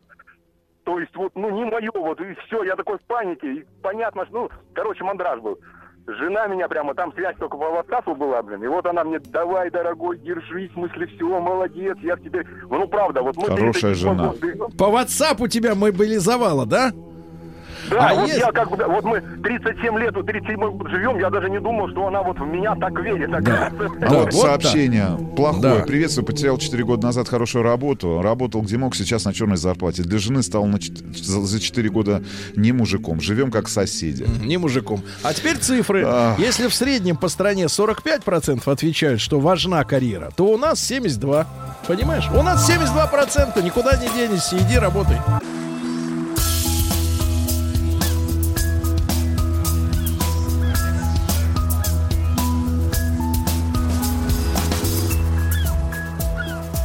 Голубая лента. Голубая лента абсолютно. А, Друзья мои, Дмитрий Алексеевич Гутнов с нами сегодня в студии. Дмитрий Алексеевич, э, доброе утро. Как Доброе дела у утро. студентов? Здоровы? По-всякому, здоровые. Хорошо. Мучают, Хорошо, как обычно. хорошо. Профессор Московского государственного университета, доктор исторических наук. Дмитрий Алексеевич, мы э, на чем притормозили? Мы притормозились на возвращении Германии в эту атлантическую гонку, и то, что немцы в 20-е годы, заключив э, финансовые соглашения с американцами, э, стали создавать на верфях Гамбурге два новых корабля которые получили потом название «Бремен и Европа». И я остановился на том, что не успел рассказать о том, как немцы обули американцев.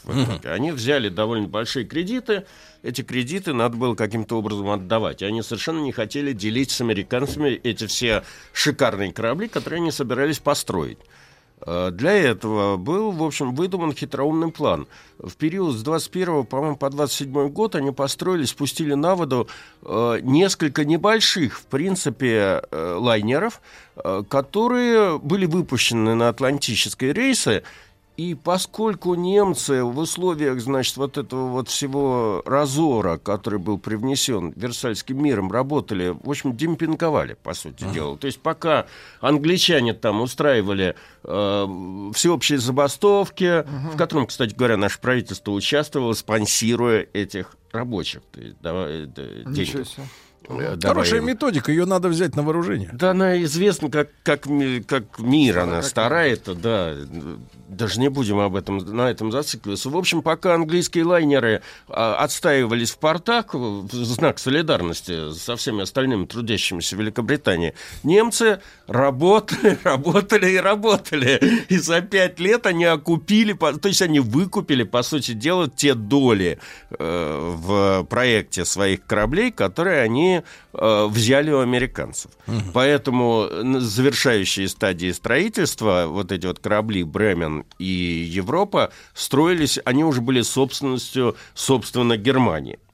Значит, э, э, ну, много было в этих кораблях. А, они, конечно, хотя и были однотипными, э, два эти лайнера, но, тем не менее, они разнились. Там дотошные специалисты вам перечислят большое количество различий по форме труб, по количеству котлов там и, и прочее, прочее, в ряде других деталей. Но, по большому счету, они, конечно, были кораблями однотипными. За счет исключительно плавных обводов корпуса значит, немцы впервые э, стали заниматься аэродинамикой, или как это гидродинамикой назвать, не только водной, угу. да, в бассейне, но еще и воздушной. То есть они стали пытаться, значит, обвести, а, сделать плавные обводы. Пытались и... надуть ветер. Ну, примерно. То есть вот с этого момента э, трубы несколько наклонены назад, там на 10 градусов, по-моему.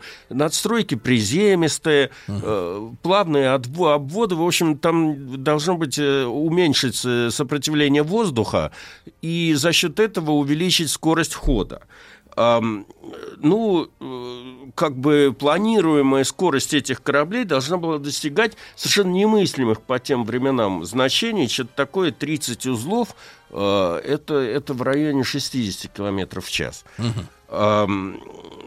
При этом, значит, э, из-за усовершенствования механической части, из-за того, что все-таки шел технический прогресс, э, несколько десятков тысяч лошадиных сил были сэкономлены как, uh-huh. за счет вот этой именно аэродинамики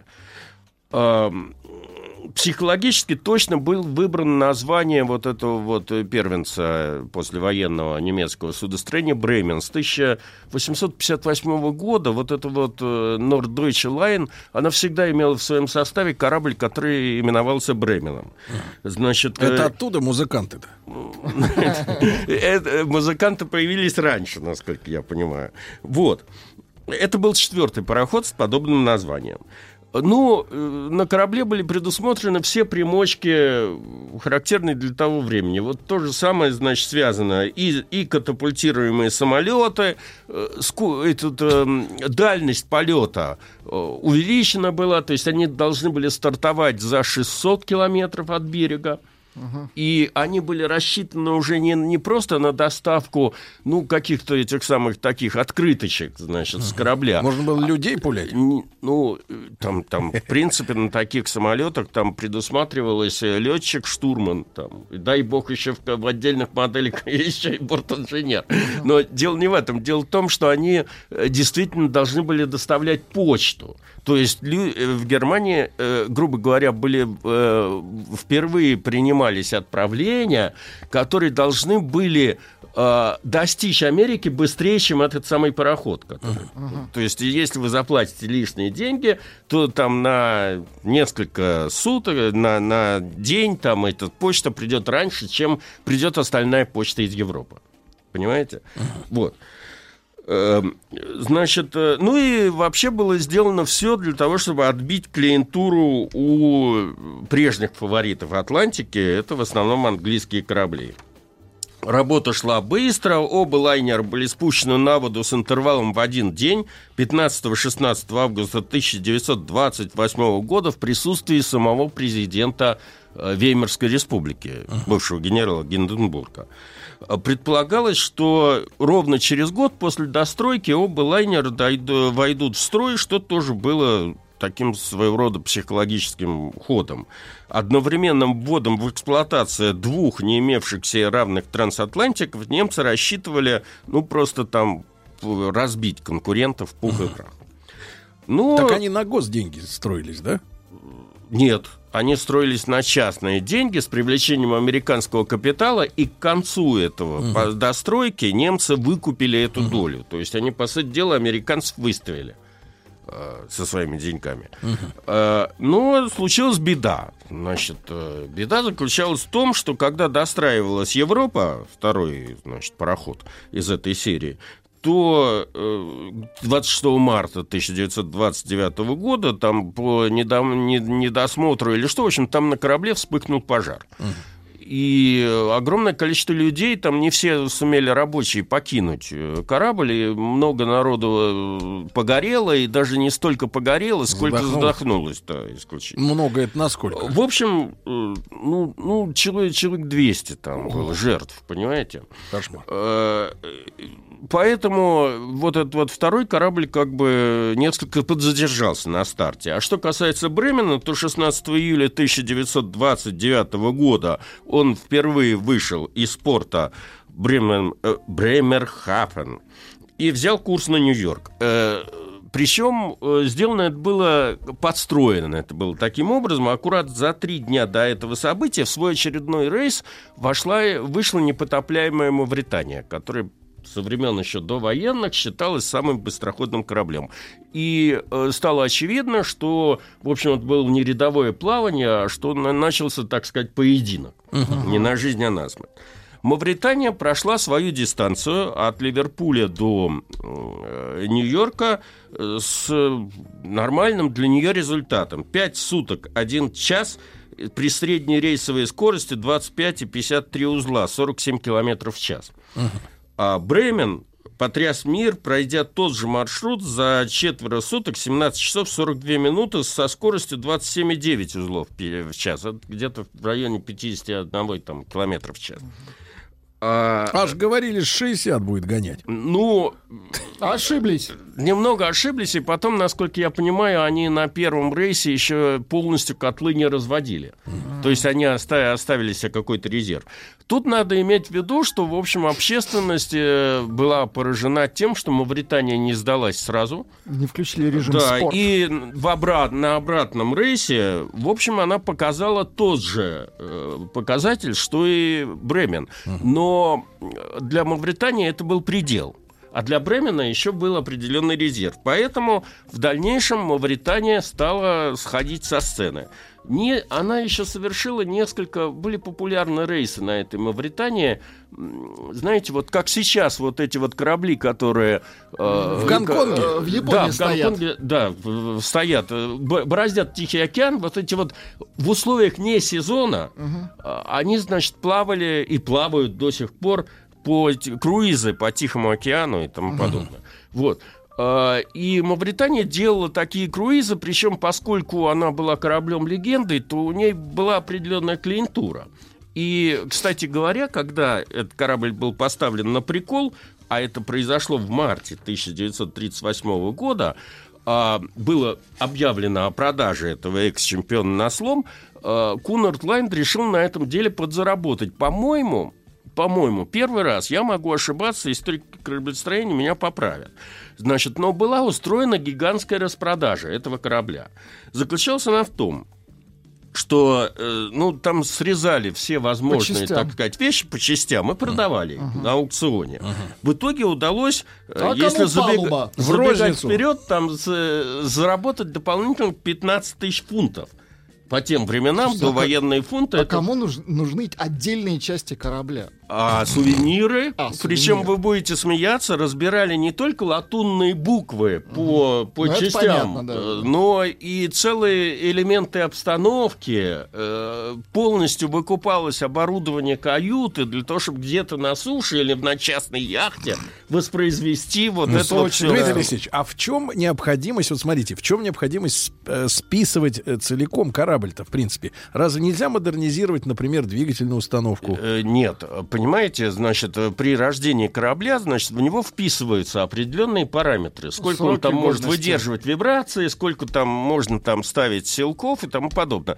Ну, уже он не соответствовал тем параметрам и не соответствовал тому. Появились турбоэлектрические ну, установки. Ну, устарел морально. Он морально устарел, да. Жаль. Ну, что вам рассказывать? У вас с автомобилями то же самое происходит. Угу. Да, но есть любители ретро.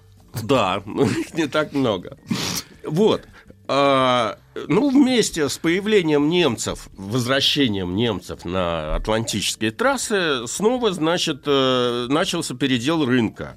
Традиционные конкуренты компании Cunard Line, White Star Line стали избавляться по сути дела, я, вы предвосхитили мой рассказ, от своих старых кораблей и закладывать новые. То есть э, борь- шла борьба за скорость, а, в общем, борьба за деньги, да. Э, началась ликвидация э, пароходов э, прежней довоенной постройки.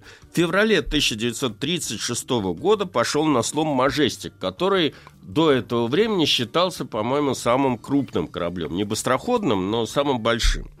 Значит, 16 мая 1934 года э, Олимпик, о котором я уже рассказывал, в густом тумане врезался в плавучий маяк Нантакет, который служил финишной лентой для трансатлантиков, следующим к Ага. западном направлении.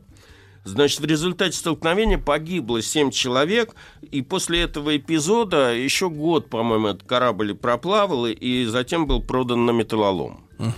Значит, и только одна квитания еще оставалась как бы некоторое время неподвластной времени. В мае 1936 года, после того, как на лайнере заменили грибные винты, он показывал некоторое время приличные результаты. Некоторое время показывал, а потом перестал.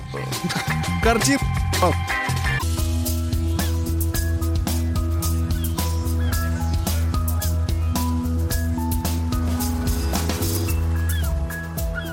Голубая лента. А, Друзья мои, Дмитрий Алексеевич Гутнов, профессор Московского государственного университета, с нами. Дмитрий Алексеевич, э, общественность требует говорить не плавать, а ходить Хорошо, судно. Или это относится только к военным кораблям? Нет, нет, нет, это, это, всё, да. это сленг профессиональных Очень- э, моряков. Очень много морячков слушает нас, Да. да. Поэтому я извиняюсь, да, я как человек сухопутный по происхождению. как бы. Зажмут тебя, Владик, в переходе Меня нет, подземном сам морячки. морячок. Морячки. да. Морячок, А- я сам. Нет, ты без козырку сдал. Нет, меня попросили, я отдал. Значит, возвращаясь к нашим баранам, вот этот вот лайнер Аквитания был на плаву, держался э, компании Кунарда на плаву Тогда по той стоял. причине, что э, по той причине, что в общем были заложены в срочном порядке два новых суперлайнера Queen Мэри и Queen Элизабет. Сегодня, наверное, уже не успею о них рассказать, но У э, одного из них не трагическая судьба? Да, Как-то у одного, встречалось у одного у них трагическая судьба, но неважно. Там еще был один лайнер, который назывался «Мавритания-2», на котором обкатывались технологические новинки, которые должны были пойти вот на эти два корабля. «Мавритания-2» эксплуатировался, то есть он, э, он На эксплуатировал, люби- да, вот эту вот На ностальгию по Мавритании. Он был как бы а-ля. Мавритания, но поменьше. Э, И хорошо себя зарекомендовал из-за этого. Правда, спущен он был на воду незадолго до начала Второй мировой войны. Ой, опять мы с вами подступаем к этим всем военным делам и всем этим лайнерам в войне. Значит, и э, был мобилизован этот Мавритания-2, и возил, э, ходил как транспорт э, военный, и, в общем, как бы довольно героически себя зарекомендовал. Сейчас рассказывать не буду, чтобы не отвлекаться. Когда будем о войне говорить, будем об этом говорить. Что касается Бремена, то, э, не- ну, во-первых, через год, все-таки в 1930 году, к нему э, присоединилась Европа. И они такие вдвоем э, переманили, там 40% трафика, 40% паже- пассажиропотока у англичан они отняли перед, перед началом войны.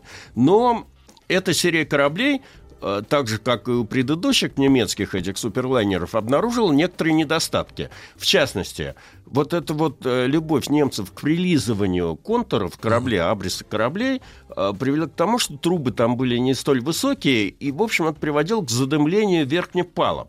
Пришлось срочно наращивать эти трубы аж на 4 метра. Ого. Это, конечно, так сказать, не способствовало аэродинамике, но Люди требовали. Не задыхались. Кроме люди. того, да. А вот, професор, а почему э, трубы-то, вот э, самый э, Дымят? логичный вопрос. Нет, почему они дымят? А почему не выводить газы в корму?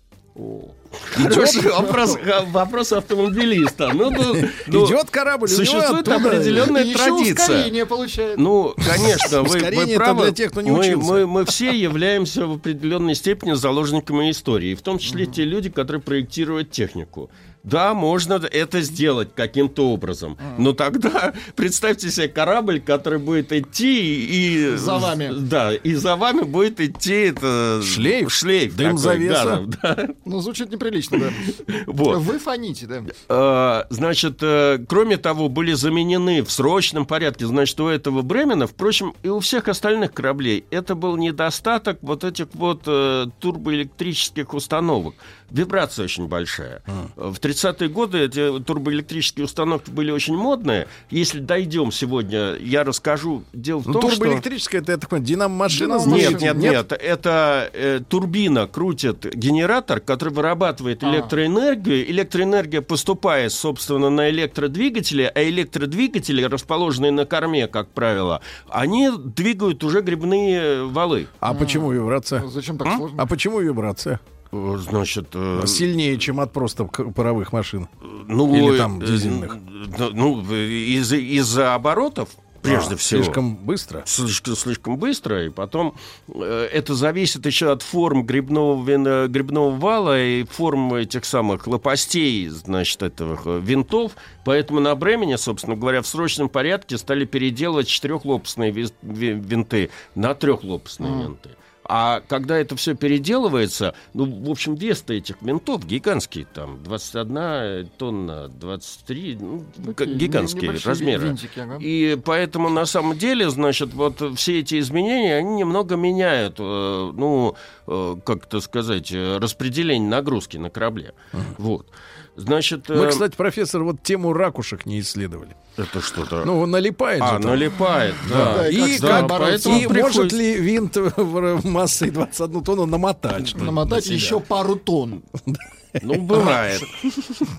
Вот. Значит, э, э, ну, а немцы продолжали зарабатывать, помимо того, что они, как я уже сказал, отняли э, трафик э, у англичан, они еще довольно активно зарабатывали на вот этих вот э, тихоокеанских круизах вне высокого сезона. Еще могу сказать про один рекорд, который в 1933 году был поставлен на этом Бремене. Там был предусмотрен этот гидросамолет, который стартовал за 600 километров от Нью-Йорка и впервые за всю историю почтовых перевозок через Атлантику письма из Лондона, из Европы в Америку достигли Америки за, 4, за четверо суток. Не Да. более чет- чет- чет- чет- четверо суток. Дмитрий Алексеевич, тут э, общественность не унимается. Из Ульяновска Константин Давайте. пишет, касательно плавают и ходят. Капитана дальнего плавания знаем, а, капитане- а капитана дальнего хождения нет. Ну так что так. вопрос, а вот еще, сам ты шлейф. Бывает, что дым вообще судно обгоняет. А у меня как- тогда следующее технологическое предложение. А что, если, как говорится, концы в воду, как в подводной лодке, дым прям в воду А спускать? как вы это мыслите Он сделать? будет пузырями Кипятить воду. И он будет, значит, там это... пузыриться. Бурлить. Пусть рыбы э, сказать, разгребают. Ну, сейчас вам Гринпис задаст. Еще вам не хватает. Тут вам любители мореплавания пишут, а сейчас будет еще Гринпис писать. Новое движение трубы в воду. Шутка. Вот. А, И тут в самый разгар вот этих вот дел, когда англичане срочно строили новые лайнеры, а немцы пользовались положением, выяснилось, что э, появляется у этой всей, у, у этой всей, так сказать, компании конкурентов появляется новый соперник. На пике славы этого нового немецкого трансатлантического триумфа э, стали поступать известия из Италии. Там, как известно, с 24 года ук- укрепился у власти Муссолини, которому требовались громкие победы всего итальянского. И вообще, так сказать, он был зациклен на том, чтобы поднять Италию не ниже Древнего Рима, как минимум. Значит, э, в связи с этим он решил также поучаствовать в этой всей трансатлантической как бы регате. Э, Соответственно, с- итальянцы со всей своей южной горячностью принялись за строительство трансатлантических кораблей. А, Причем все это немного, конечно, по- походило на такую итальянскую комедию. Са- представьте себе, если в перерыве между двумя мировыми войнами США построили 8 лайнеров, Германия тоже 8, Франция 5, то Италия, Италия, Италия. построила за то же самое время 11 кораблей. О, Серьезно. Значит, э, при этом только двое, две, двое из этих кораблей, как предполагалось, должны покорить Атлантику на скорости, то есть э, стать конкурентами вот этих скоростных перевозок. Эти корабли назывались «Рекс» и «Конте де Сабоя». Рекс в честь собаки. Не, ну вот, вот, вот, я предполагал, в что это будет Рекс, так. Пекс, Рекс по латыни, вообще-то говоря, это король или там властитель. м, да. Рекс. На худой, на худой конец начальник управ. Районный. В общем, оба этих судна были заложены в Генуе, значит, э, построены в 30... И в Триесте второе. Слушайте, а собаку титулом называть, да? Рексы, вот помните, бегали. Ну да, ну, и построены в 1932 году. Да. Э, Так же, как и германские скорохо- скороходы, итальянские лайнеры тоже не были близнецами в полном смысле этого слова. Там были определенные разли- различия конструктивные. Э, Там Рекс имел большее размерение, у него было больше паровых котлов, но... А они вот, профессор, самыми, своими силами или привлекали инженеров откуда-то? Да нет, конечно, привлекали инженеров, и в том числе немецких, и э, та- там же фигурировал вот этот э, а- а- англичане, которые давали какие-то деньги.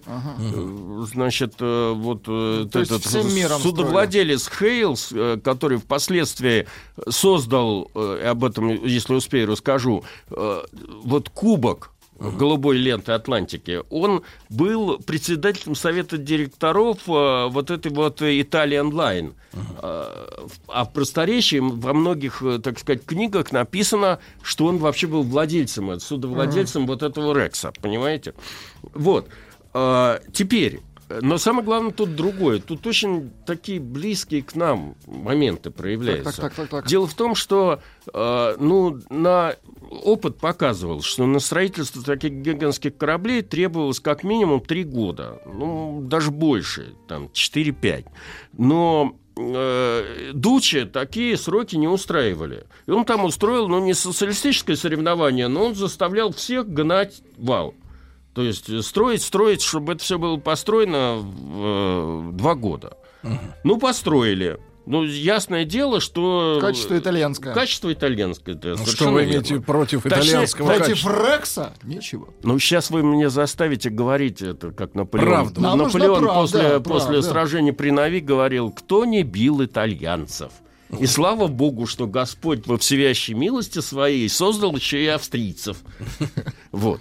Так вот, а, э, значит, э, несмотря на то, что ходовые испытания эти корабли прошли более-менее успешно, то есть, опять же, мы не знаем, может, там была куча отказов, но они скрывались. Вот. Поэтому более того, э, на испытаниях там была показана совершенно невиданная да, по тем временам скорость свыше 30 узлов в час. Значит, э, э, ну и э, было объявлено громко о существовании такого лайнера на международной промышленной выставке в Нью-Йорке в 1932 году. Italian Line, значит, показала модель этого корабля, и, в общем, все ждали, когда он выйдет в первый свой рейс. 27 сентября 1932 года в порту Генуи был просто гигантский спектакль, связанный с отправлением этого корабля. Оркестры, э, какие-то демонстрации этих фашистующих там... Мафия подъехала. Мафия- ну, в общем- по полной программе. Это очень, наверное, хорошо это снять. С помпой. С факельным шествием? Э, Нет, ну, с речами. Был день. Э, Полностью. Значит, э, но корабль, этот Рекс был загружен под полную завязку, 2030 человек. Список пассажиров пестрел разного рода знаменитостями. Ну, в общем, корабль отвалил от берега, но, отойдя там что-то такое 200 Так. миль от Генуи, Так. выяснилось, что Так. движок встал. Значит, и, точнее говоря, ситуация. не, не, не, не, не весь корабль встал, он все-таки сумел до- доехать, дойти, как Дойти, это, совершенно дойти верно. Тут- до, до Гибралтара. И несмотря на все ухищрения итальянской пропаганды, которая обещала, что корабль будет починен Одну в течение... секундочку.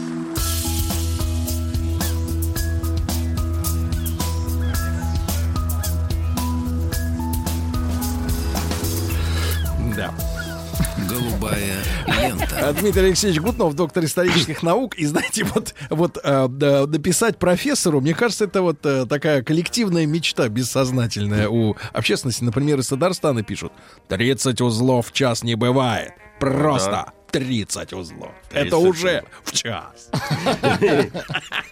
Понимаешь, как они вот? Они по-другому живут. Конечно, ну, Да. я, все Профессор, а понимаю. вы Я, плавали я ж для когда-нибудь? сухо- я ж говорю, для сухопутной аудитории. Да, Я ж- На, на яхте когда-нибудь путешествовали? Нет. Нет, никогда. Нет, нет. Это удивительная А вещь. да. А я, значит, довелось, да, как-то мы снимали, э, неделю провел на яхт, там же мы спали, ну, сходили на берег по, поужинать там, не, ну, тоже обед-то в море, поужинать.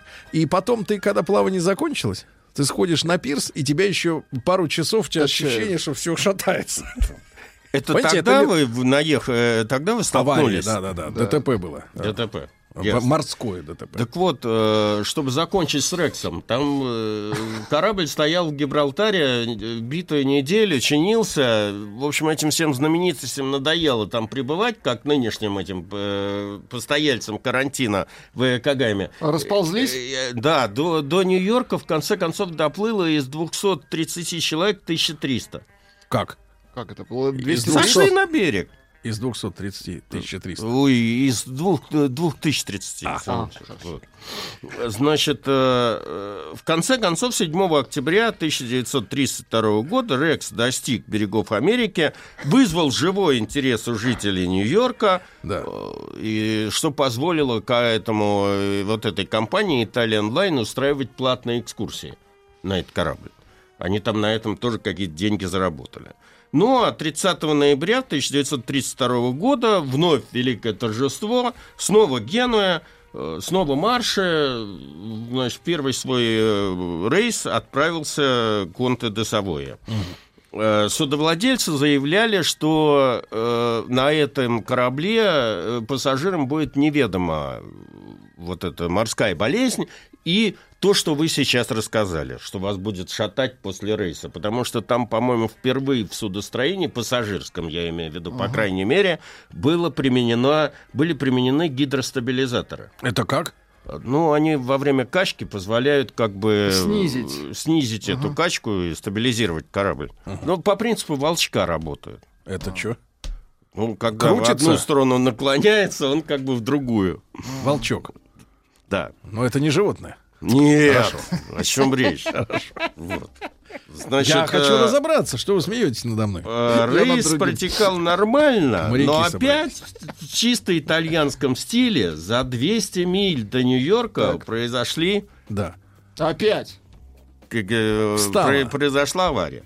Значит, э, на этот раз э, вскрылось, что из-за спешки э, э, какие-то клапаны Кенстонов были сделаны там не из латуни, а из чугуна. Их быстрее было сделать и поставить. В итоге... Кинстон это по, под ватерлинией. Это под ватерлинией такая, значит, э, чтобы возможность, клапан, который да- дает возможность затопить, затопить отсек в случае чего. Значит, так вот, там образовалась трещина, и вода стала быстро заполнять вот этот вот несчастный отсек. По несчастью, в этом отсеке находился как раз, вот мы с вами говорили, этот генератор электрический. И, соответственно, во-первых, корабль потерял ход, а во-вторых, значит, там у них возникли проблемы с электричеством. Что-то такое на корабле было 10 лифтов. Ну, можете себе представить, все они перестали работать, надо было доставать людей из лифтовых шахт и прочее, и прочее. Неудобно. Э, Неудобно. Пока, э, ну, опять же, запасных этих самых не было э, клапанов. Соответственно, стали заводить э, лист, э, стальной лист э, на борт, значит, его прикреплять, его паять к э, борту корабля и прочее, прочее. В общем, это все заняло довольно изрядное время Затянулось. затянулось. И потом весь оставшийся рейс, ну, во-первых, он проходил гораздо медленнее, а во-вторых, постояльцы изнемогали от отсутствия электроэнергии во всех видах. Вот. А, ну вот в таком жанре итальянцы вышли, так сказать, на большой ринг. И надо сказать, что э, компания Italian Line оказалась последней среди трансатлантических компаний, которые э, э, ну, э, осуществляли пассажирские рейсы вплоть до 1940 года. То есть уже шла э, мира, э, Вторая мировая война, они еще продолжали плавать. И встали на прикол только после того, как э, немцы захватили Францию. И, значит, они в итоге оказались э, в Генуе.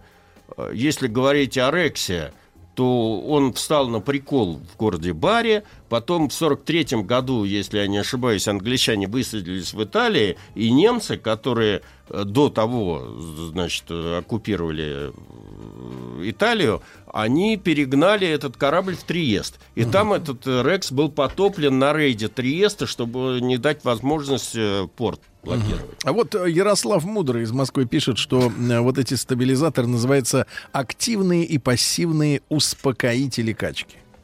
Вообще, э, Дмитрий Алексеевич, как-то мы итальянцев сегодня э, принизили, мне кажется. Ну, мне кажется, а вот я сами видел, Я не знаю, видел мы, несколько раз, а трусы шьют неплохо. Да не только Для трусы, и Для Альфа-Ромео делает Мне кажется, хорошие. кстати, для моряков, Да. наверное, хорошие трусы шьют. Да, спасибо. Спасибо за Дмитрий внимание. Алексеевич Гутнов, профессор, с нами был сегодня, друзья мои, как обычно, в, в iTunes, в подкастах, на сайте радиомаяк.ру сериал «Голубая лента» в любое удобное для вас время.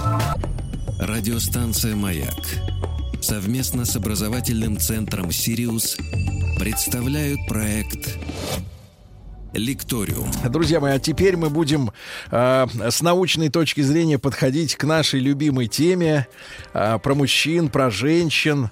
Э, мы будем говорить о равенстве, о смене э, ролевых моделей э, полов, да, э, чему свидетелями мы являемся иногда в соцсетях, иногда в СМИ, а все, все чаще, к сожалению, и в реальной жизни, и это нас расстраивает. Но мы хотим научный базис как бы под это дело подогнать на тележке. Э, Елену Юрьевну Рождественскую я приветствую. Елена Юрьевна, доброе утро.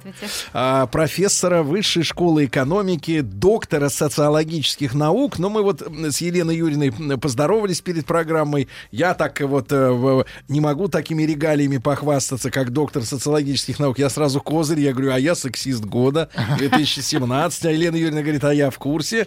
И, и вот и какая история. Дело в том, что а, вы помните, да, на этой неделе мы с вами обсуждали, оттолкнулись от факта о том, что в темах итогового сочинения для наших одиннадцатиклассников Некоторым повезло, в некоторых регионах спросили, э, попросили дать ответ на вопрос, возможно ли равенство мужчины и женщины. Вот так, да? Возможно ли оно? Ну, школьники что-то там себе фантазировали. Ну, кто читал э, глянец, те э, подумали так, а остальные по-другому. Ну, в общем, это свобода выражения. Ну, школьников. Вот, Елена Юрьевна, э, вот а если представить себя вначале на месте этих ребят, да, но, тем не менее, с учетом всех вот э, полученных научных знаний и размышлений, вы как ответите вот в 2020 году на этот вопрос? Вот оно возможно? А, возможно ли равенство? А, ну, равенство — это одна из величайших э, ценностей той триады. А я надеялся, вы скажете, Да. иллюзий. Ну, ладно. А, хорошо. Нет, это ценность. э, Да. Это, безусловно, э, такой идеологический идеал, да, в соответствии с которым и совершались революции, вспомним французскую. А возможно ли вот другое, если все-таки о гендерном, да? Да. Возможно ли неравенство, но без унижения? Одной неравной половины. элегантное Да. неравенство. Элегантно. Элегантное. Ну, вот не получится, увы и ах. Э, Вообще говоря, если мы подойдем э, к, э, с серьезным интересом к Да. этому, а, к этой попытке заложить вот такие важнейшие вопросы в сочинение для школьников, то вот, мне кажется, нужно обратить внимание, как эти вопросы задаются. Мы вообще сейчас вот э, сегодня, с сегодняшнего дня и далее, и ввиду вашей рекламы, вступаем в такой э, сезонный период нашего общества, когда мы а, проходим через череду гендеризованных праздников. Ну, завтра у нас Валентин, на, на- на кону уже 23 февраля. Про Не- Валентина не- всякое говорят. Да, недалеко уже и 8 марта, и, в общем, мы э, просто обязаны по Да. традиции вернуться к этим Ну, вопросам. во-первых, э, определиться. Да, определиться. Кто я? Вообще, что за год-то произошло? Да. Вот. И вот э, у нас уже задаются на уровне сочинений такие вопросы. Но глядя на эти вопросы, я обнаруживаю, что э, три из них задаются э, с позиции э, полной уверенности, что это несомненные ценности. Угу. Посмотрите, какие черты могут, э, характера могут помешать человеку сохранить любовь. То есть предполагается, что любовь э, нормативно необходимая эмоция, мы угу. должны стремиться ее иметь что, в жизни. Навязывают, да, уже? Ну, естественно. Потом ее надо обязательно сохранять, угу. а мы прекрасно знаем, что а, стиль жизни современного человека это, к сожалению, серийная э, моногамия, то есть несколько союзов, несколько партнерств. Это отличный термин, Коллаборации. ребята. Нет, нет, нет, погодите, серийная. Нет, смотрите, есть серийные маньяки, а есть, серийные, э, браки. Ну так за маньяками не, за, не закреплен, а, не зарезервирован термин. Серийная моногамия. Моногамия. моногамия. Да, именно. Ай-яй-яй. То есть вообще-то говоря. Моногамщик, рецидивист. Вот. А, хорошо шутить, конечно, нам на эти Третьим темы, а с другой сами... стороны, без этой легкости мы не сможем поднять да, вообще эту глыбу да. серьезности. Да? Мы же по колено в этом. То есть, в общем-то, первый вопрос уже говорит нам о том, что является нормативом для нашего общества. Да. Одна любовь на всю оставшуюся жизнь. Mm. И нужно приложить усилия, чтобы ее сохранить. Это первый вопрос. Да. Второй. А в чем, по-вашему, истинное предназначение мужчины? Да, да. Это да, значит, да, да. что эм, есть неистинные, да, а потом есть фейковые. Фейковые, да. Есть вообще предназначение. Это значит, не мы с вами выбираем, а, разумеется, общество, а кто же еще, видите, да, если не потусторонний мир формулирует через это общество. Но, во всяком случае, а, предназначение очень сильно лимитирует нас э, в этом выборе. И понятно, что дело, что то воспитатели, как бы диктаторы, еще... они, то, простите... То есть а... мы еще не, не взяли кредит, а уже должны. А уже должны, совершенно верно. И мы должны отрабатывать эту заложенную в нас идею. Значит, с этим вопросом понятно. Да. Далее, Далее, что необходимо для прочного супружеского союза? О. Значит, супружеский прочный союз это еще одна из нормативных ценностей, и нам нужно только думать в направлении того, как его по-прежнему крепить. А если он изнутри, э, простите, не, не соответствует, крепок. не крепок, то нести эту жертву, в общем-то, ношу тяжелую до конца своей жизни. И только последний вопрос: э, а возможно ли равенство мужчины и женщины? Вообще-то говоря, э, за, закладывает сомнение в том, что это равенство возможно, uh-huh. что оно реализуемо, а может быть и нереализуемо, и надо ли стремиться к этому равенству. Поэтому постановка вопроса интересная. И это в той фазе э, социализации, в которой э, молодые люди, э, уже выйдя как бы немножко из э, родительского проекта, чуть-чуть, да, все-таки старшие школьники, да. Это если произошло отделение. Да, отделение на самом деле еще, естественно, не произошло, они не обладают всеми, так сказать, позициями ответственности э, взрослых людей, но тем не менее, они уже задумываются относительно того, то есть просыпается субъект, да, а, а что же делать в своей собственной жизни. И вот им преподают такой так сказать, набор вопросов, на, в которых они должны, естественно, самоопределиться. И вот эта ситуация говорит диагностически о том э, воспитательном каноне, которых социализируются уже новые поколения, с которыми наше поколение, уже взрослых и, и людей, в общем-то, чувствует э, идеологический разрыв, потому что это другое поколение, это другие нормы, другие способы отношения к реальности, другие ценности. Так значит, это не вот, просто дело в цифровой какой-нибудь да, нативности. Да. Да? Елена Юрьевна, так да. вот смотрите, у нас э, очень распространено мнение, э, оно, я бы даже сказал, так усиленно насаждается, что да. человека должен, должна воспитывать только сама семья, да, а получается, получается, э, что вот вы говорите идеологический разрыв, да. что ничего подобного. Ничего не подобного. семья оказывает влияние Совершенно. решающее на формирование. А, да? Она конкурирует, я бы так ответила на этот вопрос. То есть то, что заложено семьей вот в ранней детской социализации, безусловно, является очень серьезным ценностным якорем но все ли семьи одинаковые, мы прекрасно знаем. И не, не случайно этот конкурс вообще был посвящен Толстому с его «Войной и миром», знаменитым вопросом, чем счастливые от несчастливых семей отличаются. И понятно, что современное общество меняется настолько быстро, что его нормативная стереотипная составляющая запаздывает, как длинный-длинный хвост. Этот хвост надо подобрать Подбери хвост. Давайте уж будем продолжать нашу несколько шутливую манеру. Елена Юрьевна, ну а вот вы как женщина, Я очень скажу, вы обаятельная. Мерси. Обаятельная. Я ведь почему сексист? Я потому что женщин люблю, но я А. чехвощу недостойных. Ну, М. которые ведут себя не так, как... э, Чистильщик. э, Санитар леса. Не так, как подобает высокому званию женщин. Понятно. Вот, только в этом смысле. Так вот, Елена Юрьевна, а вы как женщина, как педагог, да, э, чувствуете это неравенство вот в своей среде, в педагогической? Если как бы забыть про вышку, да, но просто вот, в принципе, вы видите это неравенство? А в чем оно выражается? Ну вот я, я как мужчина, э, я не вижу его, я не понимаю, о чем идет речь. А, ну, я все-таки не могу отделить свою профессиональную идентичность от своей женской идентичности. Да. Я все-таки смотрю сквозь особые очки. И их не снять с носа, как очки реальные. Вот. И я понимаю, что вот э, э, вопрос равенства, он упирается в вопрос своей пары, неравенства. Потому что равенство как некий идеал и стремление скомпенсировать неравенство немыслим без понимания того, где это неравенство существует. Это- так А мы, оно мы говорим в контексте все-таки пары или в Да. контексте социума? Так Потому что па- как только социум, там сразу у нас зарплата на 30% меньше. Так Или и- какие-нибудь вот эти вот. Так э, именно эти вещи и структурируют нашу повседневность. Мы натыкаемся на нее в размере собственной зарплаты, в, э, э, масштабе нам доступного, доступных возможностей к образованию. Ну, согласитесь, если сельская школа а, закрыта и детям нужно идти там несколько километров в соседний городок, то их шансы на качественное образование сильно опосредованы вот этим, Да, но, этой проблемой. но да? вопрос не Например. в поле тому, не в поле тех детей, которые идут э, через 5 километров. и Но- мальчики и девочки эти идут вещи одинаково. тоже существуют даже, даже в России. Я не Да. говорю про Непал или какие-нибудь такие соответствующие страны.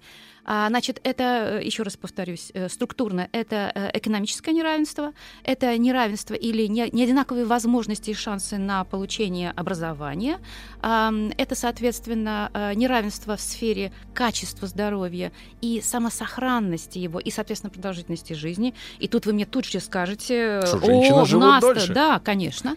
И самое большое это неравенство а, в самой важной, наверное, сфере, наряду еще с экономической, это в политической сфере, политическое представительство. Сколько у нас женщин в парламенте, кто у нас президент, политическое, политический истеблишмент маскулинный, и это э, э, Владик, держи руку на кнопке расист- крамола. Российская, ну, Нет, я шучу. Да. Но, но на, на самом-то деле, Елена Да. Юрьевна, вот мне, мне честно, вот скажите, вот я, вот, а я попытаюсь сейчас быть искренним, не только внутри, но и в голосе. Э, Отринув Слушаюсь. стандарты. Я, э, мне, вот честно, мне, э, я не про действующего президента, но мне, честно говоря, для меня не является, э, как бы так сказать, поводом для возмущения а, пол а, человека в каких-то структурах. Ну, то есть вот то, что там кого-то нет. Мгм. А, Можно было бы возмутиться, наверное, что у нас, и это мне ближе, что у нас в школах, например, э, засилие женщин В качестве педагогов, и они транслируют женскую точку зрения на многие вопросы, если к ним обращаются дети. Заплатите У им нас втрое, больше появится мужчин. у нас засилье, например, э, с, э, в семейном воспитании, да, когда очень часто доминирующую роль в воспитании играют мамы и бабушки. А представительность отца да. в повседневности детей чем это, уже, обусловлена? это уже упирается в то, что мать не смогла удержать рядом с собой, значит, от супруга, да? Но, но нет, просто я, я о другом. Я хочу сказать, что п- почему вообще так вопрос ставится, где, какого пола, сколько э, людей? Если мы равны, то зачем вообще задумываться об А этом? мы равны по Конституции, по заявленным э, ценностям. Не, не, э, а в Елена- реальности мы не равны. Елена Юрьевна, но э, вопрос такой, а что, вот реально на, на- просто Оно ж- надо? В Просто, смысле, да? Нет, просто женщину вот действительно заботит, что вот э, Путин мужчина, э, вот или там в федерации, или еще где-то. Реально вот в повседневной жизни люди думают, ой, как плохо, что вот там мало женщин. Кто этот вопрос поднимает? Публичные фигуры от э, поп-певицы, а, крупного писателя, а, ведущего теле- или радиопередачи до Так. президента — это публичные фигуры, как ролевые фигуры, а, персонификаторы социального успеха.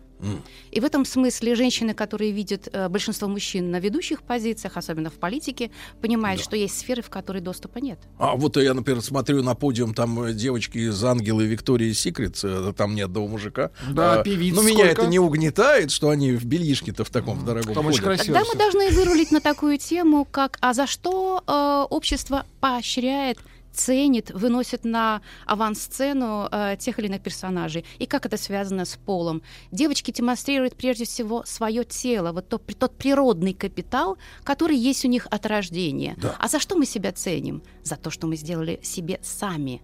А это вам прилетело как э, подарок от родителей.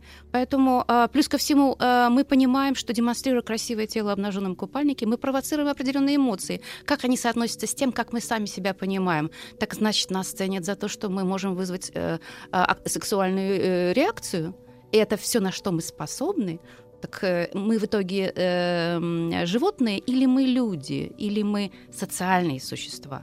Это вопрос самооценки. Но, но, вот смотрите, Елена Юрьевна, я понимаю. Но смотрите, значит, история с певцами не все так однозначно. Э, соглашусь. Что там они продают? Там много таких, э, Соглашусь. в общем-то, мимикрирующих, э, скажем так, да, э, вот, ближе к белишку, э, честно говоря. Но неважно. Смотрите, значит, у нас можно что продавать? У нас можно продавать, э, я имею в виду человечество, тело, можно продавать ум, и можно продавать волевые способности, да?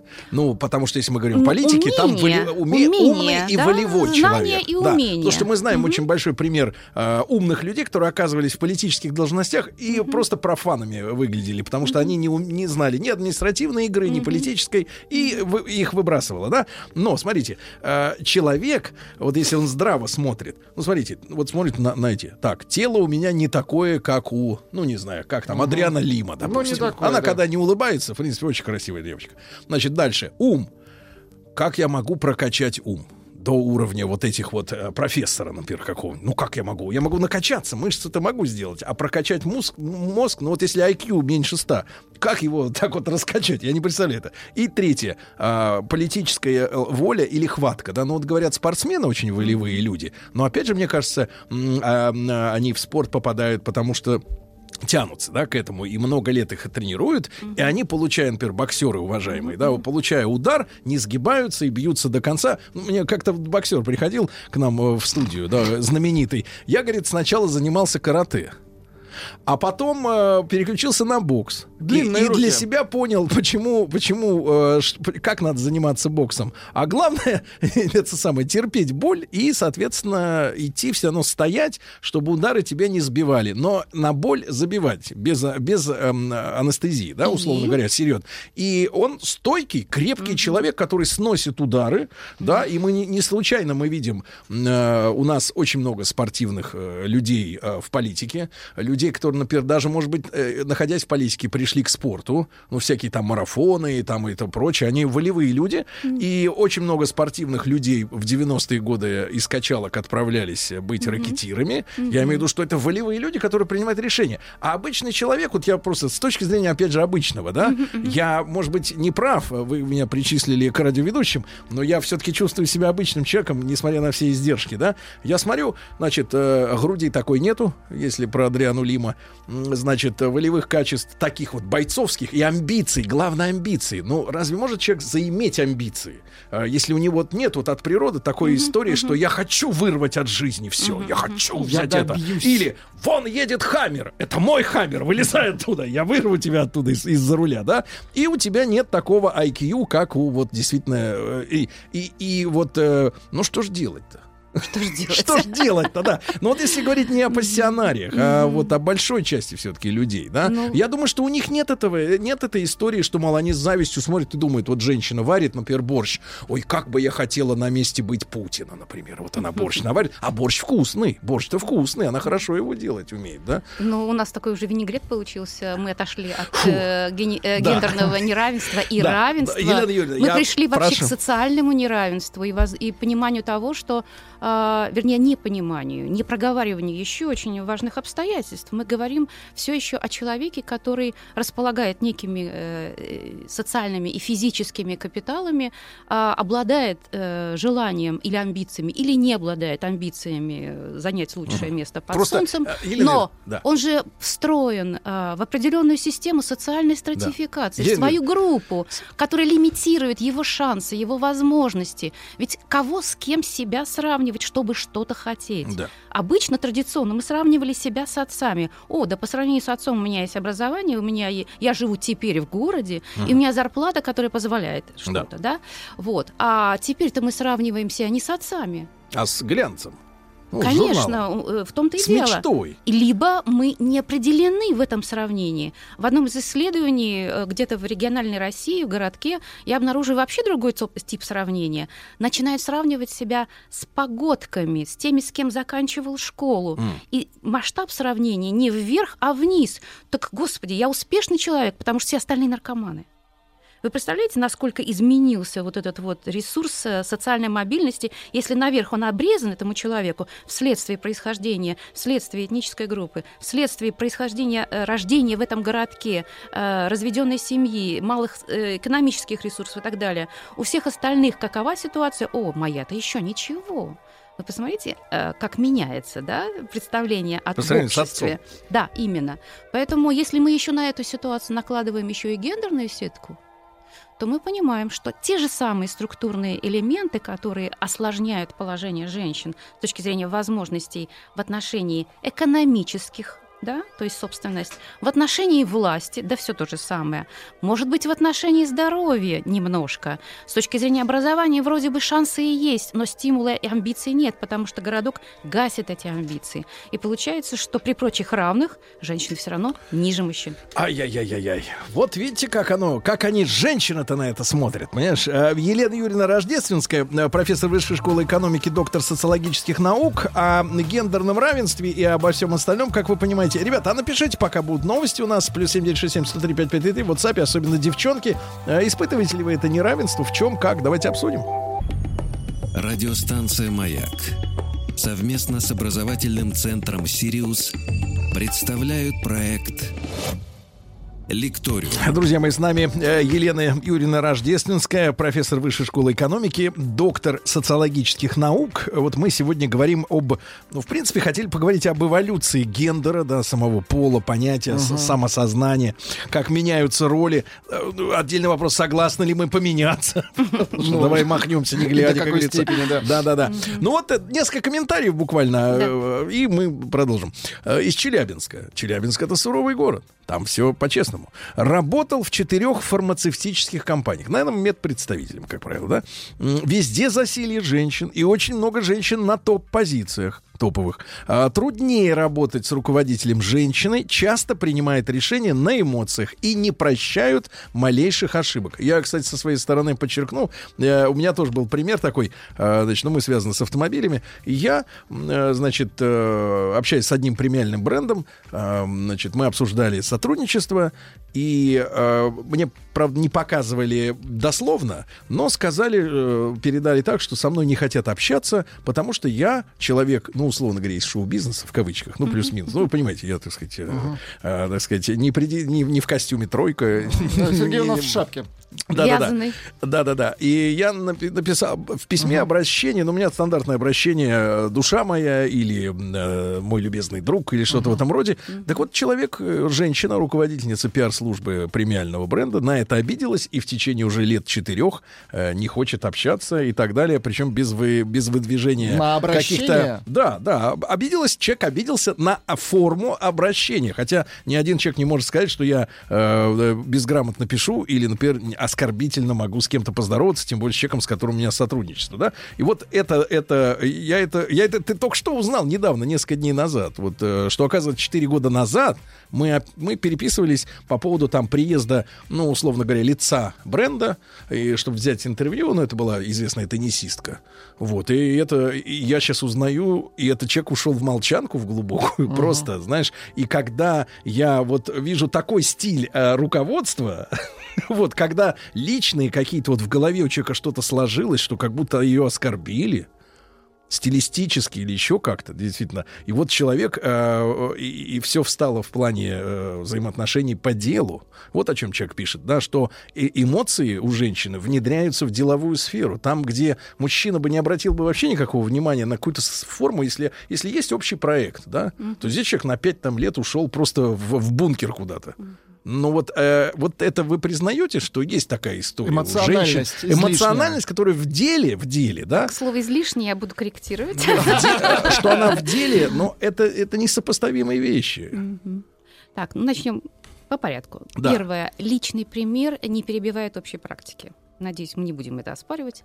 И у нас могут быть разные по жизни примеры. И я думаю, что вы наверняка найдете, если покопаете в собственной памяти, примеры прекрасных женщин на своем месте. Но Отрицательный пример всегда запоминается Конечно. и э, работает на общую установку, если она у нас есть. Но, Поэтому мы будем аргументировать Елена в первую очередь м- негативным Маленький примером. комментарий. Дело да. в том, что почему он запоминается? Потому что при общении с мужскими, э, так сказать, деятелями на этих позициях, mm-hmm. таких проблем не было Мужчина никогда. сразу ответит. Он, как правило, ну таких проблем не было. Просто значит, речь идет об эмоциональном менеджменте. Это новая вещь. А, с одной стороны, культура и традиция в женщине э, педалируют эмоции, позволяют им развивать этот ресурс. Он есть и на самом деле и у мужчин, потому что первый человек, э, который, которого встречает младенец и от которого тотально зависит, это мать. Отец вторичная фигура. Пощечина. Это раз. А, культура а, построена, построена на традиционных принципах, затем, беря в руки процесс социализации, пытается обесценить и вытравить женское усвоенное из мужской психологии как минимум обесценить, но сидит где-то в уголках, да, как мы понимаем. В женщине, напротив, поскольку ей предназначена традиции, тради... я, я все время подчеркиваю, что речь идет о таких традиционно-консервативных культурах, а вот в женщине эти эмоциональные, так сказать, э, стороны будут, напротив, через социализацию обострять, поддерживать, э, хвалить, и, и в итоге мы получим более эмоционального человек, человека. Да? Но при этом не будем забывать, что различия внутри каждого пола значительно шире, то есть между женщинами и между мужчинами в этой группе. Да. Соответственно, различия внутри каждого пола шире, чем различия между полами. Вот просто медленно проговариваю, поскольку это не сразу как-то укладывается. То есть нельзя говорить «все мужики сволочи». Именно. И не все женщины эмоциональные стервы давайте договоримся, да, это будет баш на баш, да, и коль скоро мы тут говорим в таком шутливом а, стиле. То есть в итоге а, речь идет об издержках эмоционального менедж- менеджмента на руководящих позициях. Этому не сразу стали учить, потому что женщины не сразу стали появляться на руководящих позициях. Они удерживались на промежуточном, среднем слое.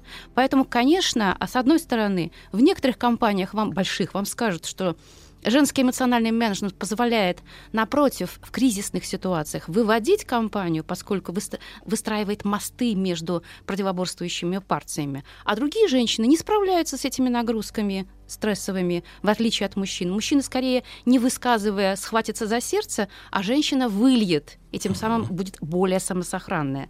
Так что это все очень баланс на разных основаниях. Давайте просто честно проговаривать каждую Но, сторону. Вот смотрите, я столкнулся сегодня с двумя уже терминами новыми для меня. А, значит, сери- серийные моногамщики. И второе это эмоциональный менеджмент, да? Так э, э, вот смотрите, итак, приток женщин на руководящей должности, несмотря на, на все разговоры о неравенстве, но явно идет рост, да, кривая идет вверх, приводит нас к тому, что мы сталкиваемся с новым явлением эмоциональный менеджмент, и фактически это давление со стороны женщин на мужчин, что вы теперь под нас подстраиваете, это наше право быть эмоциональными, э, так сказать, мен, э, так сказать, менеджерами, да, управляющими, и вы должны эту новую картину для себя принять и как-то подстроиться, ребята. Не ну... женщины, занимая руководящую должность э, понимает, что есть дело. Вот как, вот что у нас, э, я, вот смотрите, Елена Юрьевна, я смотрю, у нас дискуссия надолго. Значит, смотрите, э, вот типичная картина, да, я, я вот из бытовой сферы, но есть это и в, в, в общественной, и в деловой тоже. Типичная картина. Праздничный стол ну, такой, как у нас, но везде сидят люди. Там, ну, собрались 15 человек с, с разных знакомых, да, на Новый год, например. И вдруг, э, я не раз это замечал, входит мужчина со своей дамой, за столом уже сидит, сидят эти такие же дамы, и вдруг они, вот вошедшие и сидящие где-то за столом, вдруг они на себя друг на друга посмотрели, и у них сразу пробегает, они еще не знают ни имени друг друга, ни, ни звука голоса, но сразу уже какая-то вот конкуренция, какая-то вот звериная такая самочная э, друг другу настороженность и агрессия. Потом это может даже коротить и искрить. И я имею в виду, что э, я ни разу не видел, чтобы в э, мужском каком-то коллективе, да, э, люди друг к другу начинали плохо относиться из-за внешности просто лишь друг друга, да. Да, если он там э, совершит косяк какой-нибудь, ошибется, если скажет глупость, глупость, то к нему будет выстраиваться Ох, мнение. не соглашусь. А, а у ох, не женщин, соглашусь. у женщин просто вот эта эмоциональность, я не знаю, фейковая или реальная, да, мне кажется, приходя в, в дело, в бизнес, в, бизнес, в дело производства, в принципе, ну нельзя людей судить эмоционально. Надо судить по факту. Вот есть цифры, есть По реальным факты. делам, по реально, конечно, по- это- Они же сами говорят очень часто. Я хочу, например, это самая избитая фраза, чтобы мой мужчина не на словах был хорош, а чтобы он совершал поступки. Но почему обратно это не работает? Почему не поступки, а вот именно какие-то э, мелочи эмоциональные э, могут, э, так сказать, решать вопросы? А, давайте опять же начнем с общего. э, современная коммуникация построена на перформансе пола.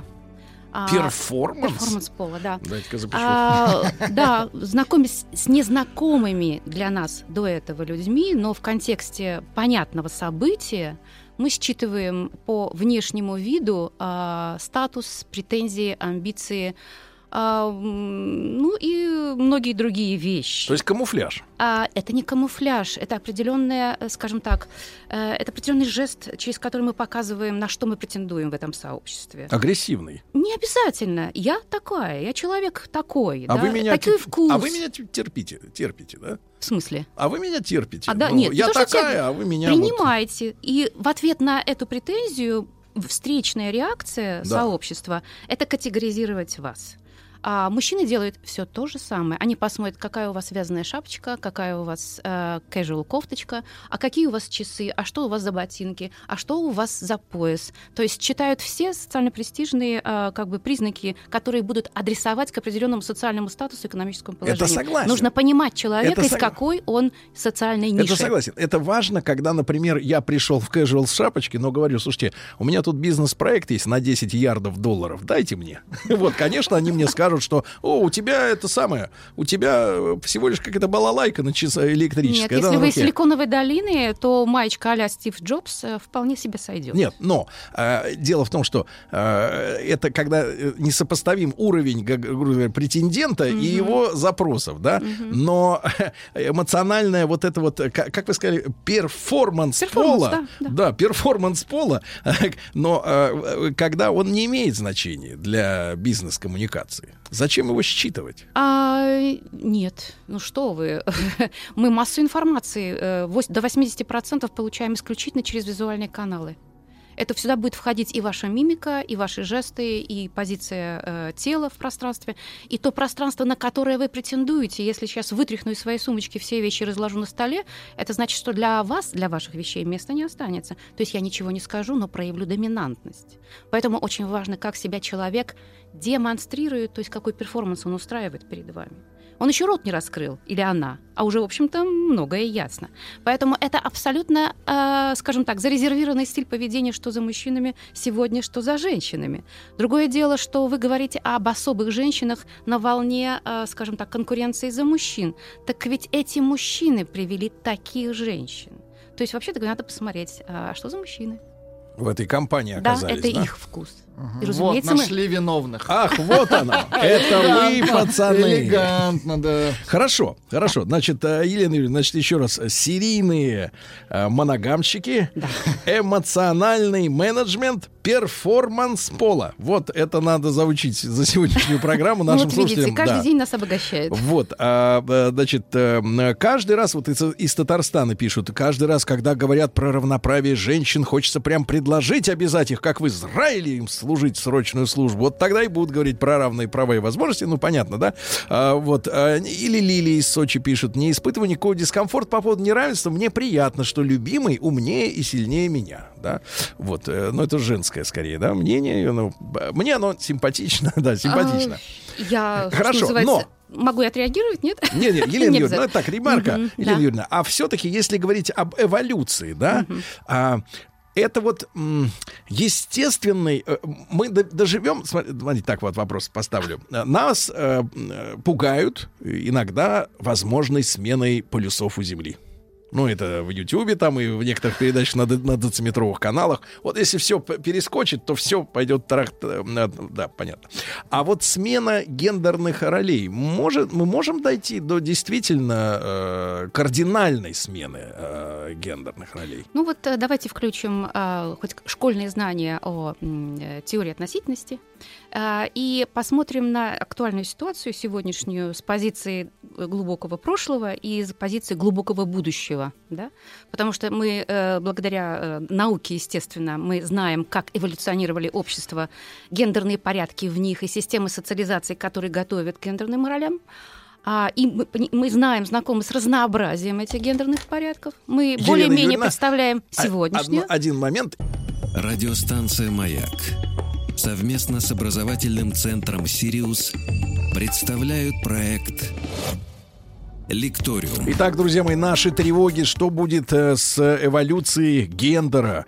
Э, Елена Юрьевна Рождественская с нами, доктор социологических наук, профессор Высшей школы экономики. Елена Юрьевна на полусловие прервали. Вы сказали о том, что посмотреть, как общество да, да. было в прошлом и, да, и в будущем. в глубоком будущем. А, относительно прошлого более или менее понятно, откуда у нас э, данные, представления, хотя их интерпретация в зависимости от тех же установок а, самих же ученых может несколько варьировать признаюсь.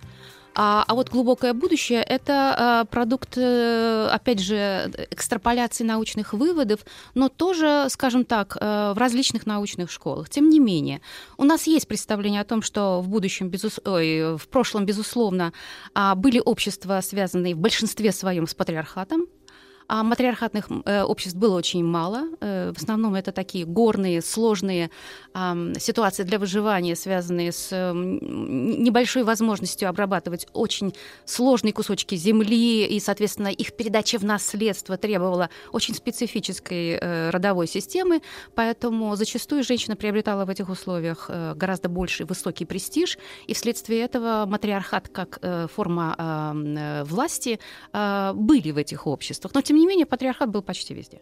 Вот. И эта ситуация очень сильно была завязана на а, родовые клановые системы, многопоколенные, а, с очень высоким э, уровнем а, смертности, и обслуживающим эту проблему высоким уровнем рождаемости. Именно в такой последовательности. Поэтому для того, чтобы выжить, воспроизвестись, защитить э, свой небольшой, так сказать, этос, этнос, э, нужно было много рожать, что заставляло женщин в первую очередь э, заниматься воспроизводством и обслуживанием этого процесса. И э, мужчин, которые брали на себя ответственность за такой родовой клан, э, выносили, выносила эта волна на позицию главного авторитета, обладающего собственностью, властью и престижем. Все по Максу Веберу. Вот. А, и, соответственно, эта ситуация ближе к нашим э, годам, временам, э, 19 концу, началу 20 века начала меняться. Это все имеет э, характеристики э, первого и второго демографических переходов, так называемых. За этим стоят большие теории, которые, э, скажем так, включают в объяснительные факторы множество, включая и урбанизацию, и способы обработки земли, и медицинский прогресс. Поэтому э, появление тех же антибиотиков, опоздание эпидемии, эпидемии. То есть э, под контроль был поставлен э, процесс смертности. В ответ на это почти везде ответом населения было сокращение рождаемости. Сокращение рождаемости высвободило часть женского жизненного пути и женского биографического времени. Угу. И понятно, что э, престижи, престижи в обществе, которые связаны с властью и экономическими свободами, и собственностью, и образованием, э, стали предметом э, амбиций и, и женщин в том числе. Подстегнули войны, потому что мужчины ушли на войну, а нужно было кому-то вставать из этого мирка семейного, да, выходить и вставать к станку, замещая мужчин, что, естественно, было затем оценено как экономическая свобода. Это труд, да, но это экономическая независимость. Uh-huh. Любой кусочек независимости оценивается позитивно, ос- осознается и передается следующему поколению как достижение и уже рассматривается как норма. Поэтому это неизбежный и вспять невозвращаемый а процесс. А дальше? А дальше? А дальше, ну, если мы посмотрим на интереснейшие а отчеты ежегодные а, Института по будущему, есть такой немецкий футуролог Матиас Хоркс, и вот в перспективе а, 30-40 лет он нам описывает общество, в котором сюжет равенства пропадает. Почему? Он становится неактуальным вообще. Важнее э, наличие э, более, так сказать, э, ядра профессий, которые выживут, а многие из них отпадут. Из-за из из из из цифровизации. Конечно, естественно. И там будет важно, насколько... То есть появляется общий враг. не враг, а просто структурирующий фактор. И в, в рамках, э, в перспективе, этой, э, этой дальней перспективе, а, это будущее, которое снимает значимость этого вопроса. То есть мы придем к обществу, которое вообще для себя этот вопрос даже не задает, потому что он решен и уже в, будущее, в прошлое перешел. Мы в переходном периоде. И вот в этом переходном э, периоде мы еще обсуждаем, надо ли. И понимаем, что э, этот вопрос более актуален для тех, кто э, благодаря этому задаваемому вопросу защищает сегодняшние актуальные ценности, потому что выбрал их. Мы же общество выбора все еще хотя бы немного, да, и поэтому, если мы продолжаем, э, перенимаем паттерны от родительских поколений, их воспроизводим, то мы, естественно, оцениваем их позитивно, но э, в других социальных группах, возможно, этот разрыв состоялся, и они э, стоят на других позициях, потому что самим фактом удавшейся профессиональной карьеры, что мужской, что женской, а мужской в связи и параллельно с удачливой женской, они вполне себе имеют полное моральное право сказать, так это же возможно, и мы этим удовлетворены, и общество поляризовано. То есть есть те, которые против, есть те, которые за.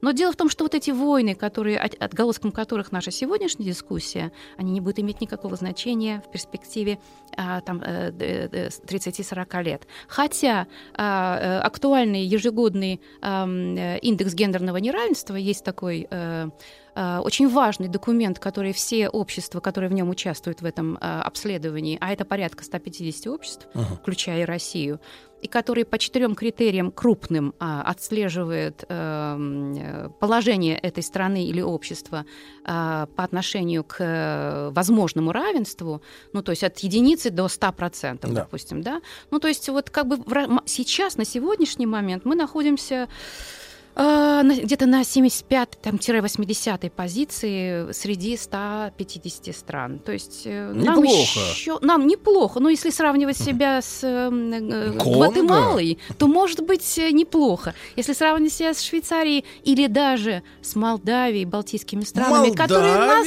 Да, вот представьте себе. Да. Мольдова, Мольдова. Да. Но, Елена Юрьевна, да. я вот э, очень подчерпнул из вашей речи действительно хорошую Э, историю с футурологическим прогнозом, mm-hmm. да, mm-hmm. мы много об этом говорим, об, об автоматизации, о новом веке, да, потому что пытаются нам тут рассказывать, что все дальнобойщики станут художниками, uh-huh. да-да-да. И артистами. Ага, все будут вокруг артисты, все, непонятно, где зрители.